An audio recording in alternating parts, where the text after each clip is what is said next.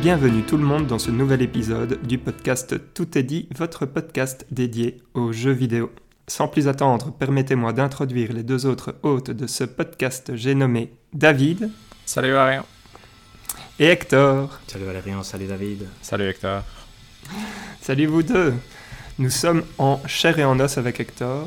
David est toujours euh, sous les tropiques, en train de profiter du soleil. Nous allons faire de notre mieux car aujourd'hui, c'est le grand jour. Ce sont les Tout est dit Awards, ou du moins les récompenses de notre. les Totti. Excellent. Ça n'a pas de sens. Ce serait les Teddy peut-être, ou quelque chose comme ça. ouais, ça, ça marche euh, très bien. Surtout que cette année, nous avons euh, ajouté plein de catégories, je pense. Donc nous avons quasi le double de catégories de ce que nous avions euh, au départ. Euh, et donc je propose que nous ne passions pas trop de temps à parler de ce dont on a joué ou quoi que ce soit, mais qu'on plonge relativement directement dans les catégories, n'est-ce pas? Mhm. et donc on va commencer par euh, la catégorie controversée, celle euh, qui, qui est la mal aimée de notre podcast, c'est la, la catégorie Top Chef. Et donc Top Chef, c'est pour euh, le jeu qui possède la nourriture la plus appétissante, attrayante, Mhm. on va dire ça. Euh, sont nominés cette année. Nous avons Horizon Forbidden West pour euh, sa nourriture qui ne sert pas à grand chose dans le jeu mais qui est hautement appétissante. hein. Il y a une belle photo ici devant nous, en tout cas. Oui, on partage. Enfin, oui. Ça sera partagé, euh, bien évidemment. Nous avons Elden Ring avec sa soupe de homard. Quand même. Nous avons le Scurvy Dogs de Return to Monkey Island. Et nous avons euh, le ragoût de Brock dans God of War Ragnarok. Euh, messieurs, je propose quand même que vous donniez euh, chacun votre préféré parmi ces quatre-là. Et Qui veut donc, commencer? Bon, je propose que ce soit David. Allez, moi, moi je dirais que. Donc c'est moi qui avais nominé le ragoût de Brock. Et la raison pour laquelle j'avais nominé le ragoût de Brock, c'est que la nourriture, c'est pour moi un moment social. Et je trouve que c'est celui qui transmet le mieux cet événement-là, vu que c'est celui qui réunit tous les autres. Ça n'a pas l'air spécialement appétissant. C'est un point négatif pour lui. Et les gens n'ont pas l'air d'apprécier les masses. Deuxième point négatif pour lui. Mais c'est là, ça n'a pas l'air si dégueulasse. Et les gens ont l'air contents quand veux dire, Ça fait un repas de famille, entre guillemets, dans God of War. du coup, c'est la raison pour laquelle je m'étais dit, allez, c'est pas trop mal. Moi, je pense qu'il y a moyen. Du coup, moi, j'aurais tendance à.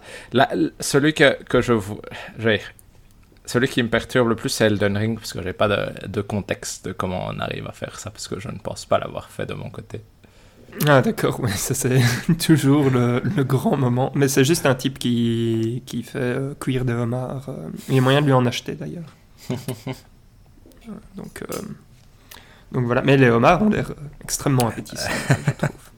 Mais euh, rien à voir, euh, David, en parlant de Brock et de son ragoût, je vois qu'on n'a pas dit tir et son ragoût, vu que après c'est tir qui se Ah, permet après, de, c'était qui se permet de cuisiner, c'est vrai. de cuisiner pour y apporter quelques modifications. Mais bon, très bien, très bon choix. Hector. C'est vrai que moi j'hésite, hein, parce que honnêtement, la photo la plus jolie, c'est euh, celle de Horizon euh, Forbidden West. Mhm.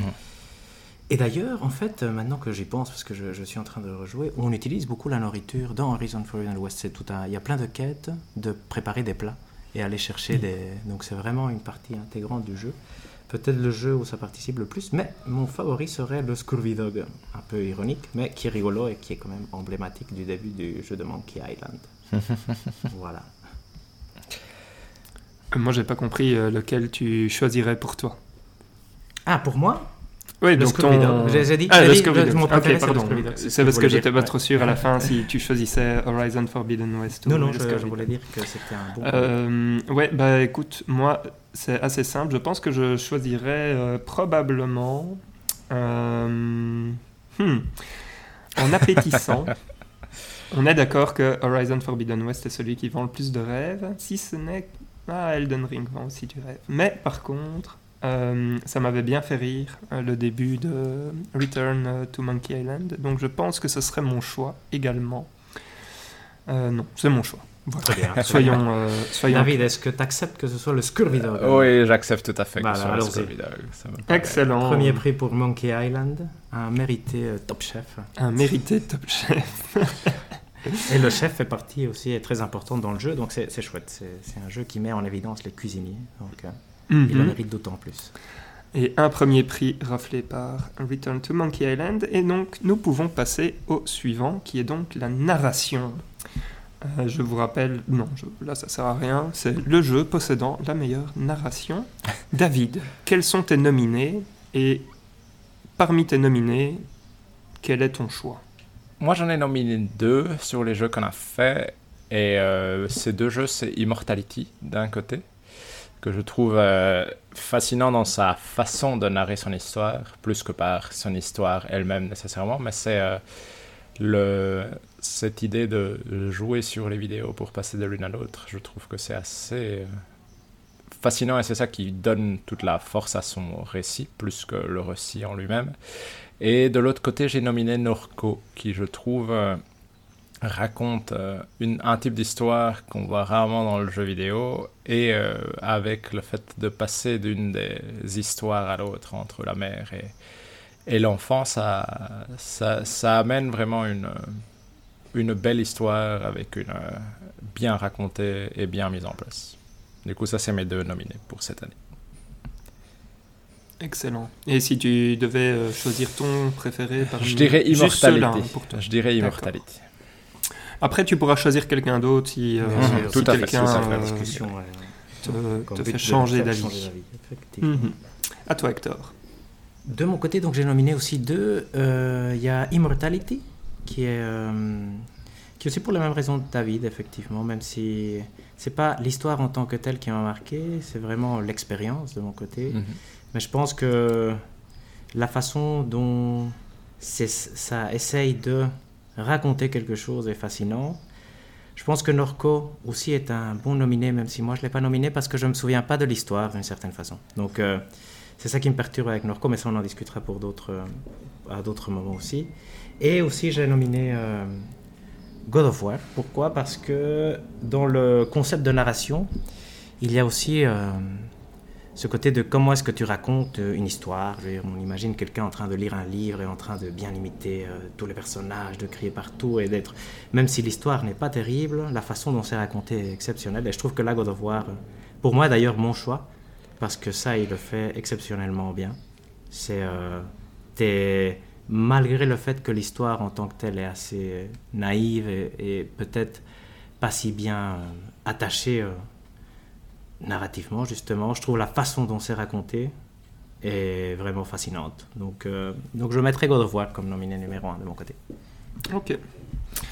Euh, de mon côté, j'ai aussi euh, Immortality, donc du coup, je vais pas revenir dessus. J'avais mis Norco également, juste parce que, en fait, c'est une histoire qui m'avait marqué et qui, quand j'étais euh, dedans, euh, je voulais toujours savoir c'était quoi, enfin, ça allait être quoi la suite, euh, etc.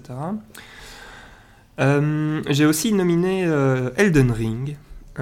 pour une raison assez obscure, qui est qu'en fait, je ne voulais pas nominer, par exemple, God of War ou Horizon Forbidden West, parce que j'estime que là, allez, God of War, si on va le voir au cinéma, c'est un très bon film.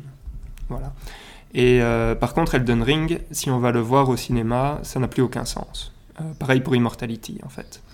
Euh, et donc, je me suis dit, en fait, je voulais prendre des jeux qui allez, avaient une narration, mais qui restaient des jeux à part entière. De ce point de vue-là, Norco ne faisant pas partie de la de vraiment la liste, parce que lui est- allez, pourrait très bien fonctionner, par exemple, au cinéma.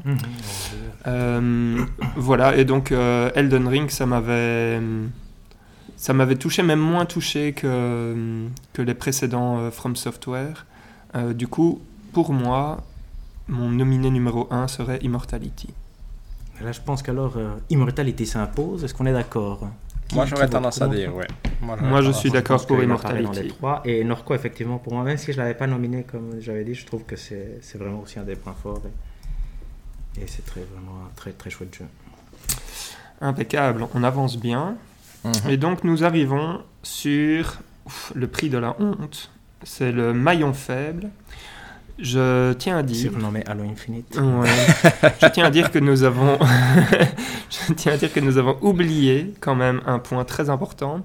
Dans nos nominés, il n'y a que les, les jeux euh, joués par le podcast. Oui, exactement. Et Oui, oui, donc, euh, Ça fait une Voilà. sélection de 10 jeux. c'est une sélection de 10 jeux, euh, parmi lesquels, ça vaut quand même la peine vrai, de le rappeler, il y a Halo Infinite, Norco, Immortality, Horizon Forbidden West, Elden Ring, God of War Ragnarok, Doki Doki Literature Club, Neon White, Return to Monkey Island et Holy Holy World.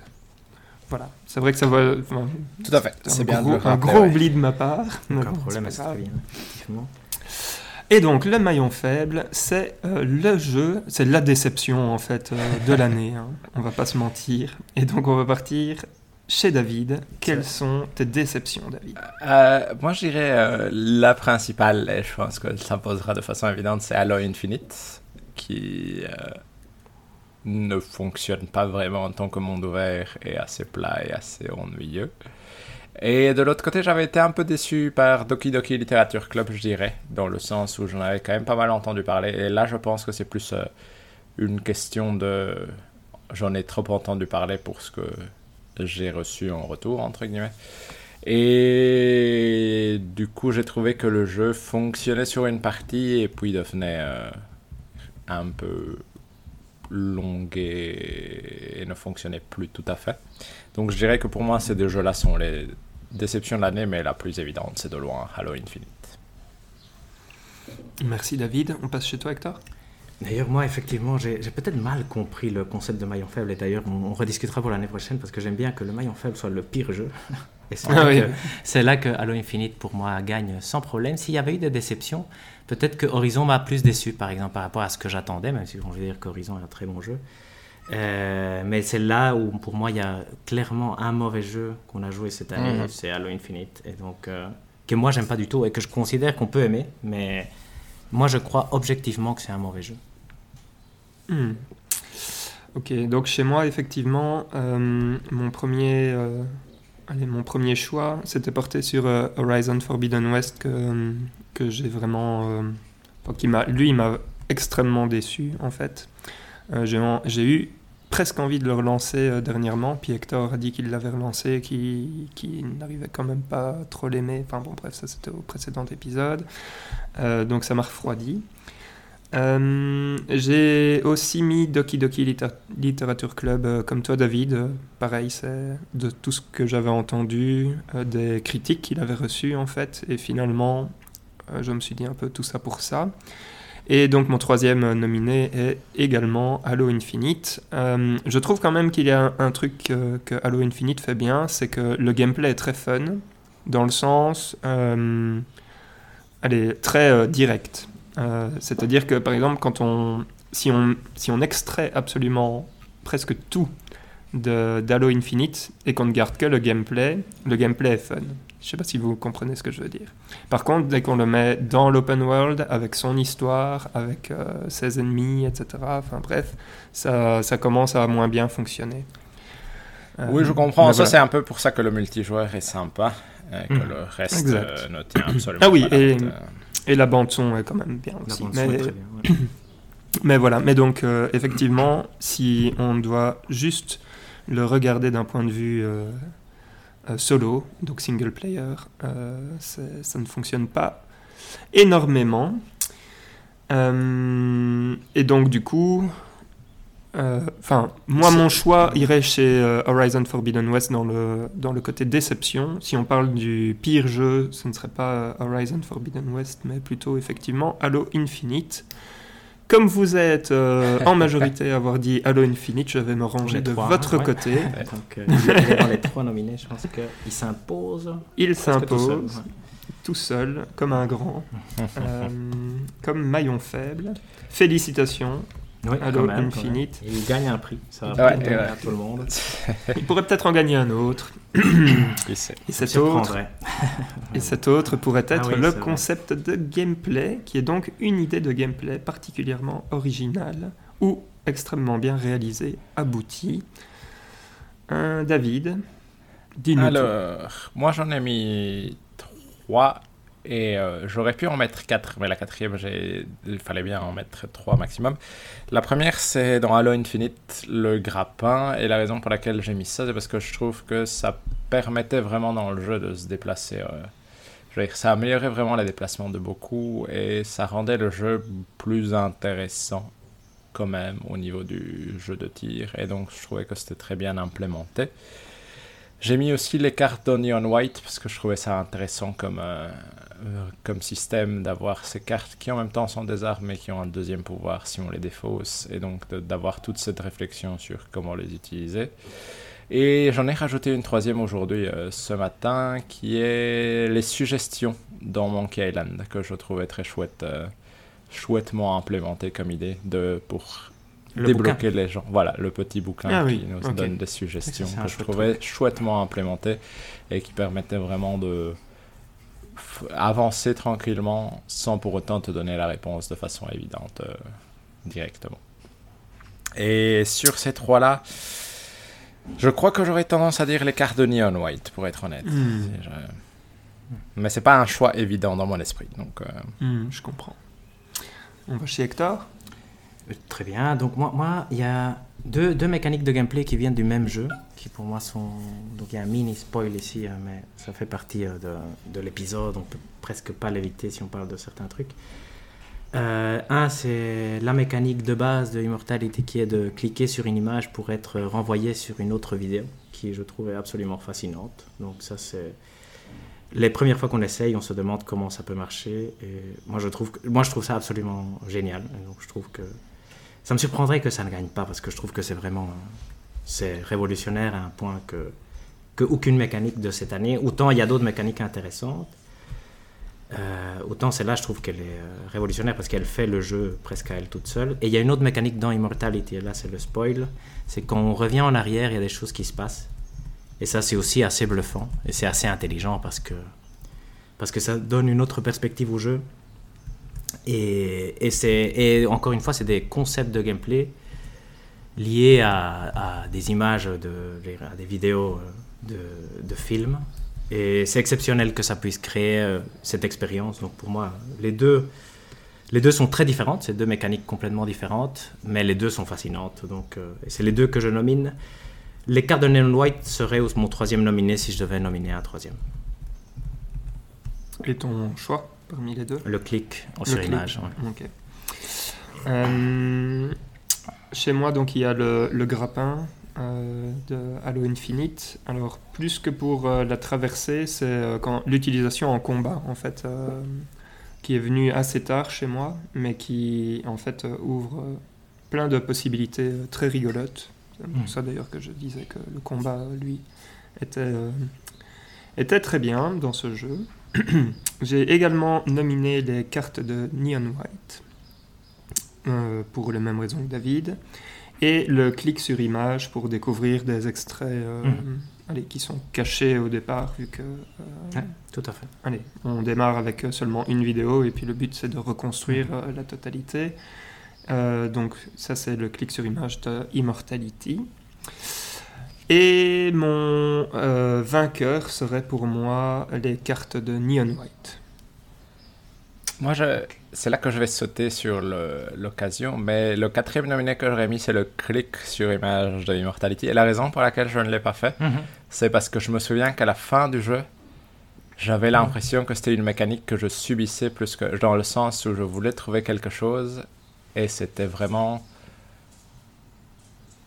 ardu comme euh, tu vois c'était trop opaque pour que je puisse euh, et autant cette opacité fonctionnait bien dans le début autant à la fin quand je voulais vraiment trouver juste des scènes à- spécifiques je n'y voyais pas assez de logique nécessairement pour me mener là où je voulais.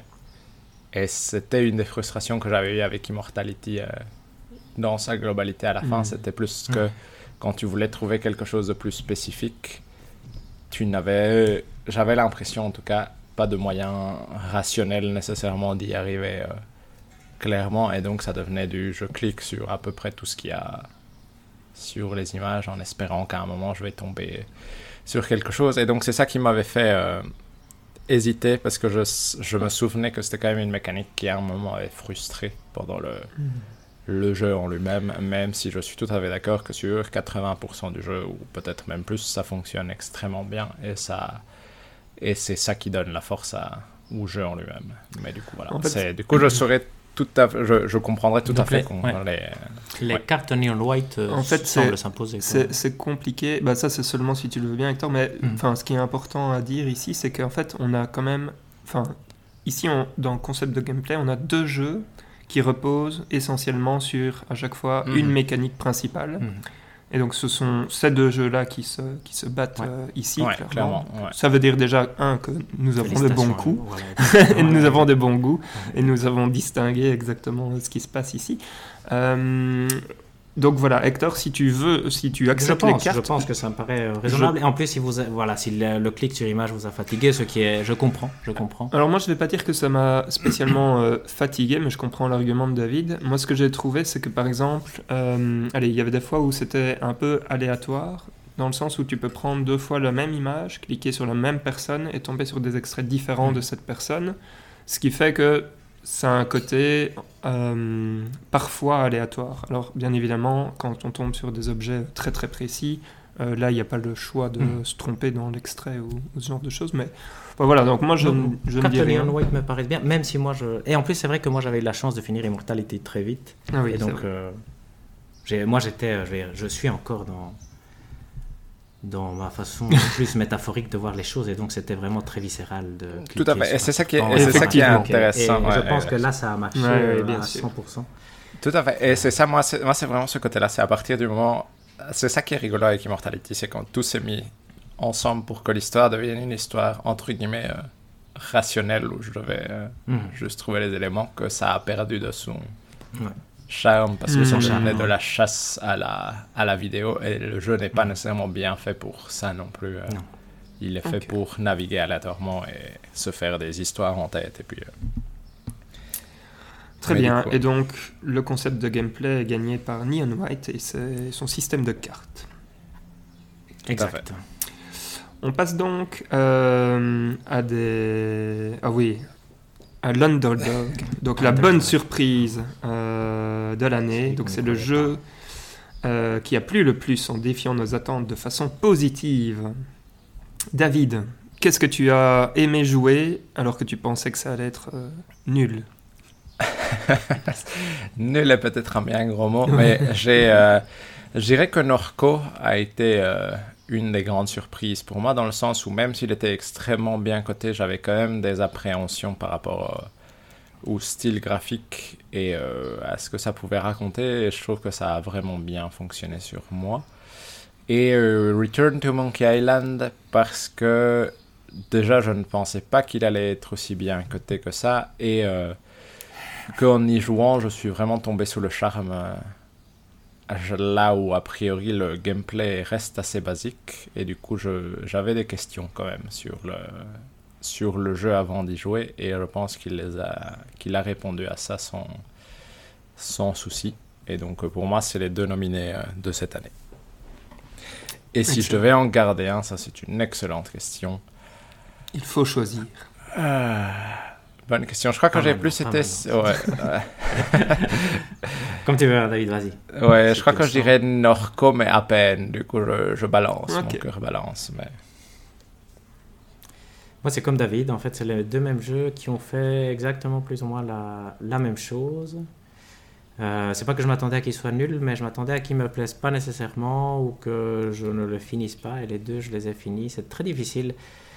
Les deux sont un pour moi, très, très égal dans la façon dont les, je, les, je les juge, même s'ils sont très différents. Et donc c'est vraiment très dur pour moi de mettre un au-dessus de l'autre, parce que Norco est vraiment plus un jeu indépendant, euh, intellectuel, euh, non, qui pourrait le risque de risquer d'être prétentieux et l'autre est tout le contraire. Dire, il est charmant, il est Très intellectuel quand même aussi. Hein. et il est, mais il essaye pas de l'être. Tu vois, Norco, Mhm. si t'es pas un intellectuel, il va pas t'attirer pour moi. Tu vois, je veux dire, C'est Mhm. clairement, il vise un public plus littéraire, il vise un public plus réfléchi, il va faire. Et donc, on, quand on tente Norco, on a peur que ce soit trop. Tu vois, dire, euh, comme par exemple, on n'a pas encore joué à Kentucky Road Zero parce qu'on se dit, ouf, et si on comprend pas? Tu vois, dire, euh, est-ce qu'on va se sentir con? Mais Norco, il fait. Et j'ai écouté un podcast, un podcast ce matin qui m'a fait justement changer la vie parce que j'a- j'avais plus de souvenirs euh, vifs de, de Norco, mais justement, Norco fait ça super bien. T'es jamais perdu dans le jeu, tu continues, c'est facile, c'est simple, tu suis l'histoire. Même si l'histoire, à la fin, a aucun sens, je, pense qu'on était d'accord qu'on en avait discuté. Et donc pour moi, c'est vraiment très difficile. Je pense que l'underdog ici, bon, c'est dur. hein. Je vais le donner à Norco aussi, mais il faut pas oublier de, à quel point Return to Monkey Island vient de loin quand même, je pense. Exact. Mhm.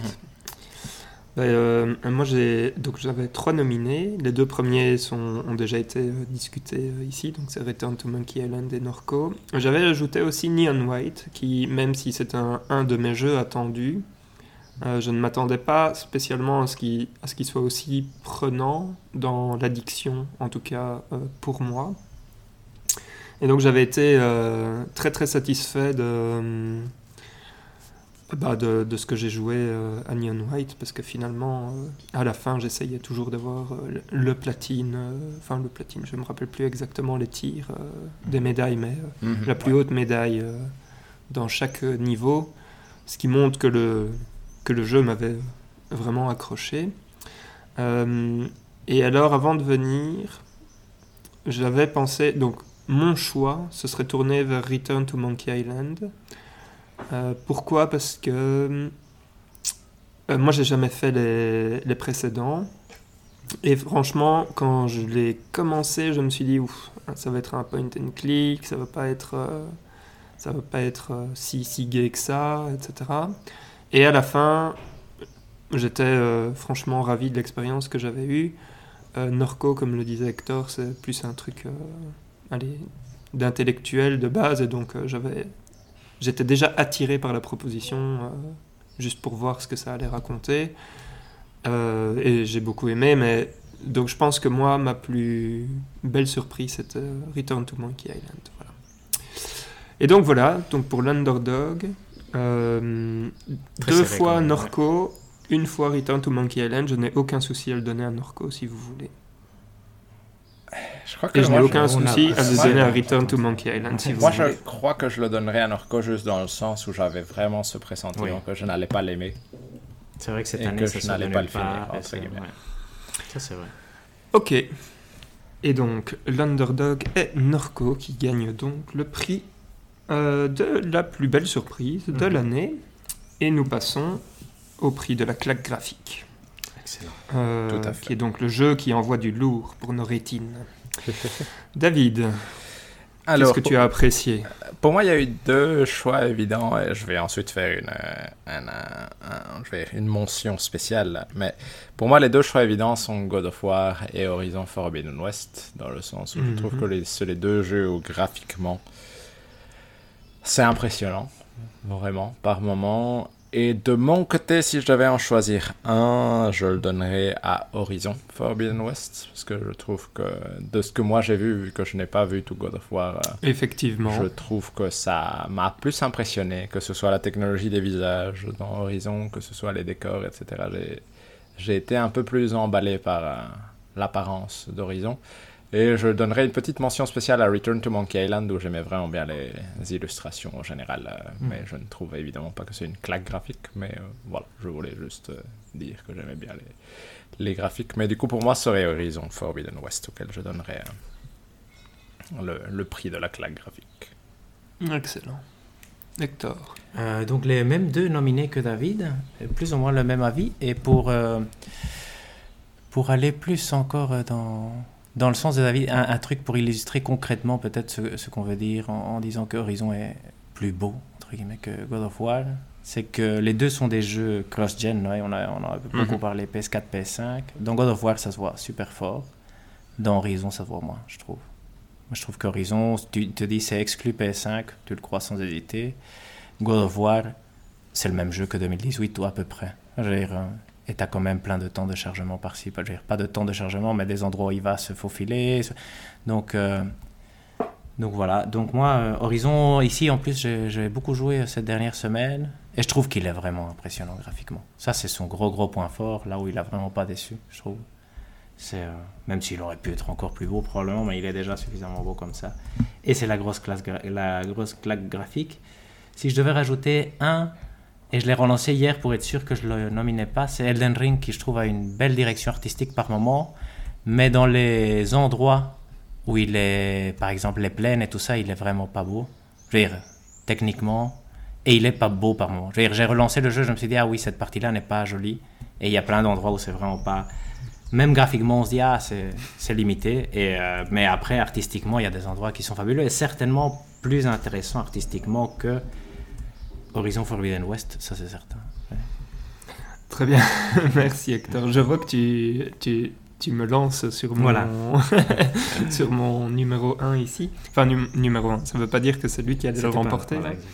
Euh, mais donc, effectivement, moi j'ai nominé euh, Elden Ring en, en, claque graphique. Alors, ah, euh, pas en espace, en espace réduit, mais euh, à chaque fois qu'on se retrouve justement dans des plaines, etc., euh, c'est la, la, claque de la direction artistique. Effectivement, euh, techniquement, c'est pas le plus propre de, de, tous les jeux qui existent ici, mais c'est celui qui, entre guillemets, si là maintenant je ferme les yeux et que je réfléchis à Horizon Forbidden West, à God of War ou à Elden Ring, c'est celui qui revient en tête le plus facilement, où je sais dire, euh, allez, telle région, c'est tel truc. Euh, enfin, donc c'est celui qui m'a le plus euh, marqué. mon deuxième choix, c'est mon deuxième et mon troisième choix, ce sont les mêmes que les vôtres. et moi ici, mon choix ne se porterait pas sur Horizon Forbidden West que j'ai quasi complètement oublié euh, mais je, je, sais que quand on en avait parlé lors du podcast, je vous avais dit que j'aimais pas le setting, euh, etc. Mm. Et donc, ça a fortement euh, joué sur mon appréciation, enfin, sur l'appréciation globale de, de, la claque graphique ici. Mais je pense que je le donnerais plutôt à God of War Ragnarok, que j'ai eu le temps de platiner entre temps. Et donc, allez, avec lequel j'ai pu constater à quel point techniquement, euh, ça tenait la route et graphiquement, ça reste quand même euh, du lourd, comme on dit. Mais je suis d'accord que, comme disait Hector, il y a, il y a pas mal de, de temps de chargement euh, caché à gauche à droite. et donc, Moi, c'est rigolo parce que entre les deux, mais évidemment, je n'ai pas joué autant à, à, God of War, mais ça m'a donné un peu l'impression de.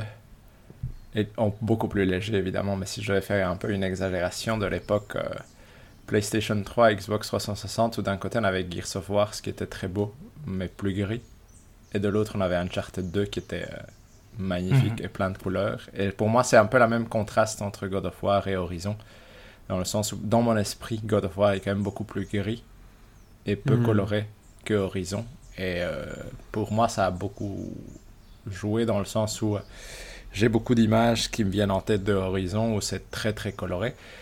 Et je suis d'accord avec vous sur Elden Ring. Moi, c'est juste le côté euh, sur Elden Ring, ce qui me dérangeait, c'est le côté. Euh, je, me, souviens au début me dire ouf, il y a quand même un popping incessant qui fait que même le côté euh, direction artistique, surtout les premières heures, alors avant certains patchs, mais quand je me baladais dans les plaines de l'Urnia, j'étais là, ah voilà l'herbe qui pousse au fur et à mesure qu'elle avance, et ça me, ça m'avait sorti un peu du jeu. Ça hmm. m'avait fait me dire, tiens, c'est ça, ça, gâche un peu le bazar. Du coup, euh, je pense que ça, ça, marche. Mais donc, de toute façon, Elden Ring ne gagnera pas la claque graphique euh, au vu des discussions. Euh, ben donc, voilà. Moi, je suis assez convaincu que Horizon Forbidden West est quand même plus impressionnant, honnêtement, de, de ce que j'ai joué. J'ai deux, joué les deux. Je ne dis pas que c'est pour ça qu'il faut prendre la décision, mais comme David, Il y a plein de couleurs. Quand tu rentres dans l'eau, c'est quand même impressionnant. C'est- du jamais vu. Enfin, C'est bête, hein, mais quand tu tombes dans l'eau et tu vois, c'est vraiment, on dirait de l'eau pour de vrai. C'est. Pas de problème. Mais donc vous êtes deux contre un, donc euh, je me plie à la majorité. Génial. Et euh, Horizon Forbidden West gagne la claque graphique de l'année. Alors, c'est le moment que moi je préfère. Ça va être la bande son. Euh, et donc c'est le jeu qui cette fois-ci envoie du lourd, mais pour notre tympan. Euh, David, Alors, pas mal moi, de ouais, exact. Vas-y. Moi, j'en avais beaucoup dans cette euh, catégorie. Et je vais dire. euh, le premier, je dirais, c'est Horizon Forbidden West, où je trouvais vraiment que la musique euh, est vraiment magnifique, qu'elle fonctionne autant en jeu qu'en l'écoutant à côté, qu'il y a énormément de. De musique différente, qu'il y a de la musique chantée, il y a de la musique orchestrale, et je trouvais ça vraiment agréable euh, dans le jeu en lui-même. Euh, de l'autre côté, je dirais que God of War, ça m'avait quand même vraiment beaucoup plu sur ce que j'ai joué. J'ai évidemment pas joué à tout, mais je trouvais vraiment que ça venait au bon moment. Ça a euh, même si ça reste les mêmes thèmes que dans le précédent pour la plupart, mais je trouvais que ça fonctionnait vraiment bien. Et le dernier, ce serait Return to Monkey Island, où je trouve que c'est euh, c'est quand même vraiment des chouettes musiques et c'est probablement celle qui me reste le plus en tête, même si c'est des musiques qui viennent de toute la série, mais euh, ça reste euh, des petits thèmes fantastiques qui restent en tête longtemps après avoir arrêté de jouer. Du coup, j'avais vraiment apprécié ce côté-là aussi. Et ton choix? Je dirais Horizon Forbidden West probablement. Accepté. Hector. Moi, mes deux nominés sont God of War Ragnarok et Horizon Forbidden West. J'aime beaucoup le thème principal de Return to Monkey Island, mais ça, il y a une euh, catégorie spécifique pour euh, celui-là, qui est celui qui me vient en tête si on devait penser à quelque chose. Mais après, j'ai, les autres musiques, je les, je les identifie pas. Moi non plus. Et Ouais. euh, God of War Ragnarok est mon nominé numéro un. J'aime beaucoup euh, la- le thème principal d'Horizon, j'aime beaucoup la musique d'Horizon aussi. Mais God of War Ragnarok, j'avais l'impression que la musique était partie intégrante du jeu. Ouais, dans Horizon, je... et Mhm. aussi parce que c'est un monde ouvert, c'est moins narratif, ça va peut-être moins dans ce sens-là. En tout cas, j'ai pas encore eu de mission où la musique et les Mhm. images sont associées très fortement. Dans God of War Ragnarok, il y a beaucoup de gros moments où je sais que c'est parce que la musique est en train de jouer que l'effet est encore plus impressionnant. Et euh, bah, je me souviens encore, moi ça m'avait marqué dès, euh, bah, probablement David aussi, je sais pas si Valérian l'avait vu en direct, mais la présentation de l'E3 2016, où God of War apparaît pour la première fois. Il y a cette musique qui sonne, qui est emblématique, et on ne sait pas encore ce que ça va être. Et je trouve que cette musique-là suit le jeu très bien et fait ressentir ce que on doit ressentir en jouant à ce jeu. Donc, euh, en tout cas, oui, c'est intime et en même temps agressif. Tu vois, je donc, euh, j'aime beaucoup. Donc, c'est c'est mon choix pour la bande son, ce serait God of War Ragnarok. Hmm. Alors, chez moi, j'en ai trois. J'ai. Alors, vous allez être surpris. j'ai mis Horizon Forbidden West Mhm. et je sais que pendant le podcast, j'ai dit que les musiques euh, m'énervaient pendant le ouais. jeu. Enfin, je, je- je pense l'avoir dit parce que c'est le souvenir que j'en ai. Euh, et en fait, quand j'ai joué à God of War, j'ai, enfin, je préférais les musiques de God of War sur le moment. Après, ce que j'ai fait, c'est que j'ai réécouté complètement euh, chacune des, des soundtracks, enfin bref, des Des bandes bandes son. son, ouais. Et euh, il s'avère en fait que God of War, euh, quand je l'ai en boucle, elle m'énerve à mort. Donc sans le jeu, Mhm. je n'arrive pas. Par contre, Horizon Forbidden West, sans le jeu, est, je trouve, exceptionnel. Ça, je suis entièrement d'accord. Et donc, mon choix numéro 1, enfin, mon nominé, mon premier nominé est Horizon Forbidden West, malgré ce que j'ai pu en dire euh, lors de notre épisode. Euh, j'ai ensuite nominé euh, Halo Infinite, parce que parce qu'en fait, je réécoute encore de temps en temps la, la bande-son. Et, euh, et c'est probablement un des seuls trucs qui me reste de ce jeu-là. Tout à fait. C'est une vraiment belle bande son, ça. Je Oui, suis tout à fait. tout à d'accord, fait. euh, Très très bien. Et euh, le troisième, c'est Norco, qui, euh, à la fois quand je l'écoutais euh, pendant le jeu et quand je la réécoute, euh, me procure des frissons euh, dans cet thème.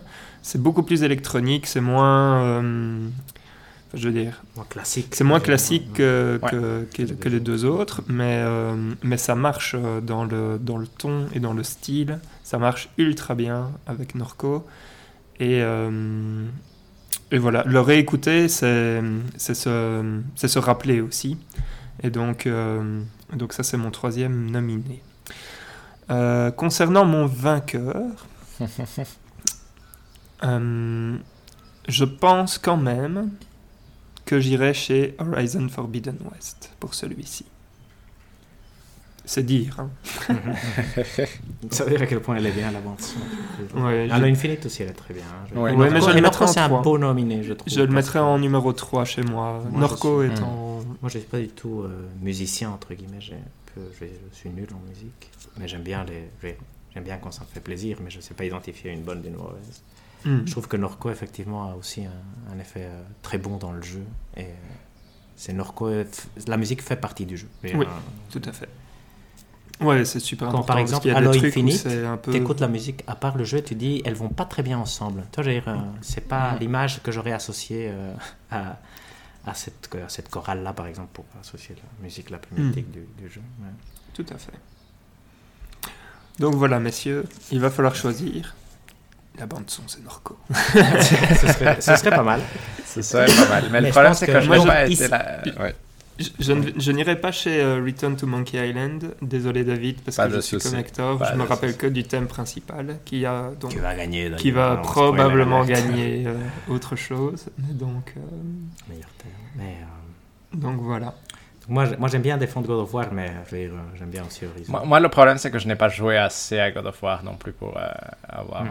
un, Mhm. aperçu complet, on va dire. Horizon Euh, semble se euh, détacher un tout petit peu. Non, je dirais, il Je a deux votes euh, par rapport à. Il a deux votes, Et God of War n'a pas, de nom- pas nominé chez toi, donc euh, c'est vrai que ça fait en fait c'est tout clair.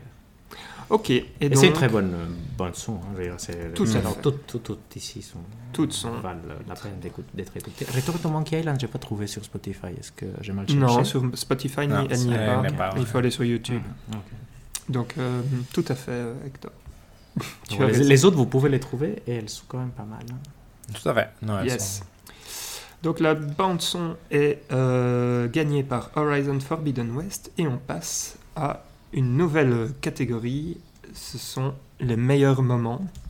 Et donc ce sont euh, des moments euh, clés, on va dire, dans les jeux que Mhm. nous avons joués, qui, euh, j'ai écrit, les moments qui nous ont retournés et qui nous hanteront encore le restant de notre vie. Des moments inoubliables. David, tes meilleurs moments de l'année Alors, mes meilleurs moments de l'année, bah, il y en a, il y a trois nominés pour le coup. Le premier, je dirais, vient de Norco, et c'est vraiment la fin de Norco, le moment où le vaisseau spatial est en train de sauter. Et j'ai vraiment cette image en tête où tu as, je pense, ta maman dans les bras, et tu la lances par-dessus bord, et ton frère part aussi. C'est pour moi l'image qui me vient en tête dans Norco, c'est un peu l'aboutissement de tout. euh, ça n'a pas nécessairement et un sens euh, extrêmement précis, mais je me souviens qu'en y jouant, ça m'avait quand même fort marqué comme, euh, comme fin. Ça m'avait touché, c'était euh, c'était beau. Le, le, un autre grand moment pour moi de l'année, c'était en jouant à Immortality. C'est la première fois où tu rewind une vidéo et tu vois apparaître The One, où tu vois les personnages changer, parce que c'est effrayant.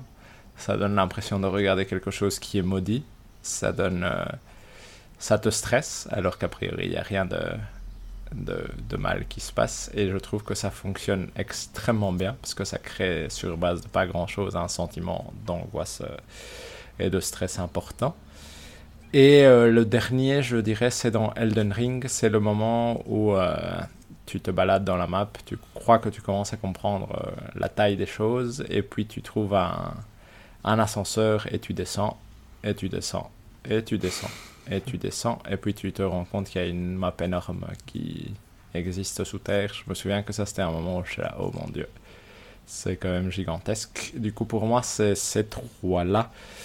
Et si je devais en garder un, je le donnerais au Rewind de Immortality, qui, euh, qui je pense, va me hanter encore euh, pas mal de temps dans mon esprit. Excellent, David. Hector. Moi aussi, j'ai nominé euh, quelques trucs, j'en ai trois. Il y a le Rewind Immortality, qui. euh, je reviendrai dessus parce que ce sera mon, celui qui, que je vais nommer, je, je considère qui devrait gagner. Il y a aussi un autre God of War, je trouve qu'il y a plein de chouettes moments. Donc, Mhm. on avait parlé du combat contre Imdal, par exemple, dans, dans le podcast précédent. Et en écoutant un autre podcast, euh, Minmax, c'est- qui, où parlaient aussi, ils ont des, sections du style meilleur moment, ils, m'ont rappelé un des moments que j'avais pas du tout euh, mentionné quand, on avait enregistré le podcast. Et quand il m'est revenu, je me suis dit, ah, c'est vrai que ce moment-là, c'est le moment où le jeu redémarre d'une certaine façon. Qui est, euh, on a beaucoup parlé dans notre podcast 52, donc de celui qui parle de God of War, de cette euh, section un peu désagréable. On, on rencontre Angerboda. Et moi, j'avais dit, ah, celle-là me laisse un. C'est vrai que quand j'y repense, je me dis, ah, c'était nul, mais j'ai un bon souvenir. Et une des raisons pour laquelle c'est un bon souvenir, un, c'est parce qu'on voit le mural, euh, euh, la peinture murale, et on voit le, le destin d'Atreus devant ses yeux, mais aussi, c'est que quand cette scène-là se finit, Atreus doit. Là, je te spoil la vie, mais bon, il faut faire avec. T'es- Pour revenir dans, dans le monde, il doit, il doit penser à sa maison et dire maison, maison, et il sera renvoyé dans sa maison. Et en fait, quand il fait ça, il est renvoyé vers son ancienne maison, qui n'est plus l'endroit où il devrait aller, parce que normalement, il est dans, chez Brock et, et, Mhm. et Sindri. Il se réveille, il a peur, il y a plein d'ennemis. Il voit le portail, il va rentrer dans le portail, et il y a Kratos qui sort et qui le bloque. Et là, tu as ce moment incroyable où tu te dis, ouais, ouais, voilà, je euh, pourquoi ça fait deux jours que tu es parti, pourquoi tu pas là Et tout d'un coup, quand ils sont encore en train de discuter, il y a Freya qui arrive pour les attaquer parce qu'ils ne sont pas encore euh, amis. Et c'est un combat de boss assez chouette, je trouve. Et et t'es en gros, du moment où tu sens que Atreus est perdu, ça doit durer 15 minutes jusqu'au moment où le combat se finit, c'est un truc sans arrêt. Que je trouve qui est vraiment, vraiment euh, pas mal. Et peut-être le meilleur moment du jeu d'ailleurs, quand, quand j'y repense. Et mon dernier nominé, c'est, et ça j'y ai pensé, je me suis dit, ah celui-là on va, on va l'oublier, mais j'ai beaucoup aimé, c'est quand, là à la fin de Monkey Island, symboliquement on doit aller éteindre toutes les lumières. Et je trouvais que c'était, parce que c'est un parc d'attractions, je veux dire, un- on se rend compte que l'aventure n'était pas une vraie aventure et tout ça. Et, en- et ce que doit faire euh, Gabriel Streetwood, c'est aller éteindre, certaine toute, éteindre toutes les lumières du parc qui sont encore allumées. Et je trouvais que la mécanique était très chouette, parce qu'un point and click ne te donne pas beaucoup d'options, et là c'était une bonne option de raconter quelque chose, de dire voilà, ici c'est la fin, vas-y. C'est toi qui dis quand est le dernier moment où tu t'arrêtes de jouer. Et donc euh, ça, je trouvais que c'était un chouette moment aussi. Et donc sinon, le Rewind Immortality, je trouve qu'il est quand même exceptionnel. Je veux dire, je pense que trois jours, tu peux pas arrêter de penser au moment. Moi, j'ai encore l'image précise de quand ce Rewind m'est apparu Mhm. par hasard parce que tu es en train de jouer avec parce que tu sais pas qu'est-ce qu'il faut faire. Et euh, moi, c'est Marissa Marcel qui me regardait par la caméra parce que c'est un de ces making-of où elles sont en train de parler à la caméra. Ouais. Je fais un rewind et il y a des one qui apparaît. C'est, ce moment-là est inoubliable, effectivement. Donc, et pour moi, euh, difficile de faire quelque chose de plus marquant. Mhm. Ok.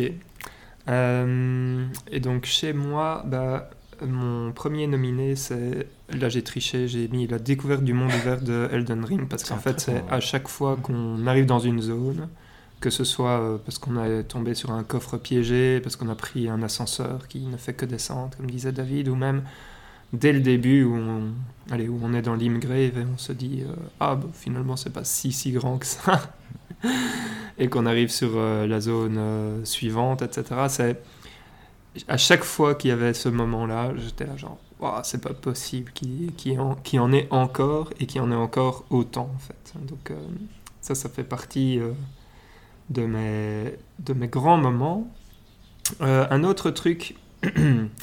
euh, c'est la scène du suicide dans Doki Doki Literature Club. Alors, c'est pas une scène qu'on ne voit pas venir, soyons honnêtes, Mhm. euh, parce que je pense qu'on en avait discuté, on, on l'avait vu venir. Mais finalement, quand je repensais à quels sont les moments qui m'ont marqué, c'est un de ceux où je me suis dit, ah, ben ça, ça me reste en tête. Et bon, ça spoil euh, une grosse partie du, du jeu, entre guillemets, mais ce qui, ce qui découle après, c'est bah, le jeu. Euh, Qu'est-ce qui se passe quand il y a un personnage euh, qui, qui n'est plus là, etc. Et donc, donc voilà, j'ai gardé celui-ci. Et alors, le dernier, c'est aussi Immortality, mais c'est pas exactement le même que vous. Alors, je suis d'accord que le, le la première fois qu'il y a le rewind, c'est spectaculaire. Moi, il y a eu le moment où j'étais en train de, chercher dans l'histoire, etc. Et donc, je ne savais pas euh, qui. Enfin, j'avais vu qu'il y avait des crédits, etc. Que les gens parlaient d'avoir les crédits, et moi, je ne savais pas du tout ce qu'il fallait faire pour les avoir. Et donc, il y a ce moment où, quand on arrive dans la sélection de vidéos, euh, on essaye de cliquer et en fait, il se passe rien. Et puis, en fait, on voit qu'au fur et à mesure, les vidéos sont en train de disparaître pour laisser place euh, justement à The One, Mhm. avec le grand visage euh, qui dit quelque chose comme euh, Je te vois. Mhm. Voilà, et donc ça c'est le mon troisième. Et alors si je devais n'en garder qu'un, je pense que j'irais chez Elden Ring. Mhm. Voilà, maintenant il va falloir euh, entre guillemets se battre, Ouais, non? Tout à fait, tout à fait. Euh, Pas vraiment parce que vous êtes deux à avoir choisi le, Ah ouais, le rewind. le rewind. Moi, je pense que le rewind mérite de gagner. Elden Ring, c'est pas mal aussi. Même si moi, moi, ce que je comprends pas dans. Parce que j'ai entendu beaucoup de dire, ah, c'est le moment où on voit. Je trouve que c'est quelque chose qu'on a dans beaucoup de mondes ouverts. Mhm. Et, euh, et, et je pense que il faut être. et- mais je pense que aussi c'est un, un chouette moment, hein, mais c'est un moment classique des mondes ouverts. Après, le truc souterrain est Mhm. encore plus impressionnant, je suis entièrement d'accord. hein, mais, euh, En fait, le truc qui se passe, je dirais, dans Elden Ring, c'est que, mais ça, ils le font dans, dans tous les jeux euh, From Software, c'est qu'à un moment, tu vas te retrouver à un endroit où tu ouvres une porte, et puis en fait, tu es toujours un peu surélevé, et donc tu as vue sur, euh, Mhm. sur tout. Mhm. Oui, tout à fait, tout à fait. Euh, Est-ce que, par exemple, je n'ai pas dans Horizon Forbidden West, par exemple? C'est très. euh, je trouve que la caméra te, allez, est fort proche de toi, et donc tu n'as jamais cette sensation. Enfin, tu es obligé d'aller la chercher, cette sensation. Oui, tout à fait, tout à fait, tout à fait. Euh, tu la reçois pas euh, à chaque fois comme un cadeau. euh. Enfin voilà, Mhm. Non, je non, dirais je que c'est la grosse différence que je mettrais Mhm. euh, avec les autres mondes ouverts, c'est qu'ici, euh, c'est construit pour te le montrer. Mhm. Mais, Moi, le, moi, le- le seul souci que j'ai avec Elden Ring, c'est qu'il n'y a pas vraiment un moment Non mais ça qui va, me vient en tête. C'est le, Ah le ouais. côté. Parce que je me souviens qu'au début, j'étais extrêmement perdu. Et c'est vraiment, moi, c'est vraiment, c'est pour ça que je l'avais mis explicitement ce côté avec le souterrain, parce que je trouvais que dans le monde ouvert au-dessus, il n'y a pas. Tu vois, il n'y a pas un moment qui me vient en tête en me disant là, c'est ce moment-là que j'ai. euh, tu vois, qui me, qui me marque. Il y a plein de choses qui me viennent en tête pour Elden Ring, mais c'est pas nécessairement. J'arrive pas à mettre le doigt sur un truc qui me fait me dire waouh, ce moment-là, il va rester gravé en tête euh, pour toujours. Et je me souviens qu'au début, moi, j'étais trop perdu pour être euh, waouh, c'est grand. J'étais plus en mode où est-ce que, qu'est-ce que, qu'est-ce que je suis, où est-ce que je veux aller, qu'est-ce que je vais faire. Ouais, oui, je, je comprends. Mais de toute façon, vous êtes deux à avoir choisi le rewind, donc comme je disais, euh, je, je me plie. Exact. Mais pour moi, j'ai l'impression que l'avantage du rewind, c'est juste son instantanéité, dans le sens où ça arrive. C'est vraiment un seul et- moment, finalement. ouais. Et, tu- Hmm. et je- moi aussi, comme acteur, je me souviens très très bien de quelle scène c'est. De, Moi, je me rappelle absolument et, pas. du coup, euh, et du coup, je me souviens que. Et ce qu'il y a aussi, c'est que je me souviens qu'on s'est regardé avec Emeline en mode Oh mon dieu, ce, ce jeu est maudit. Et du coup, euh, ça, ça rajoute un peu au charme que ça pouvait euh, avoir sur le je moment. comprends. Très bien. Mais donc, Immortality et son rewind euh, Ouais. gagnent le meilleur moment. Et nous passons au MVP, qui sera donc notre meilleur protagoniste. Euh, c'est le ou la personnage qu'on aime euh, beaucoup cette année.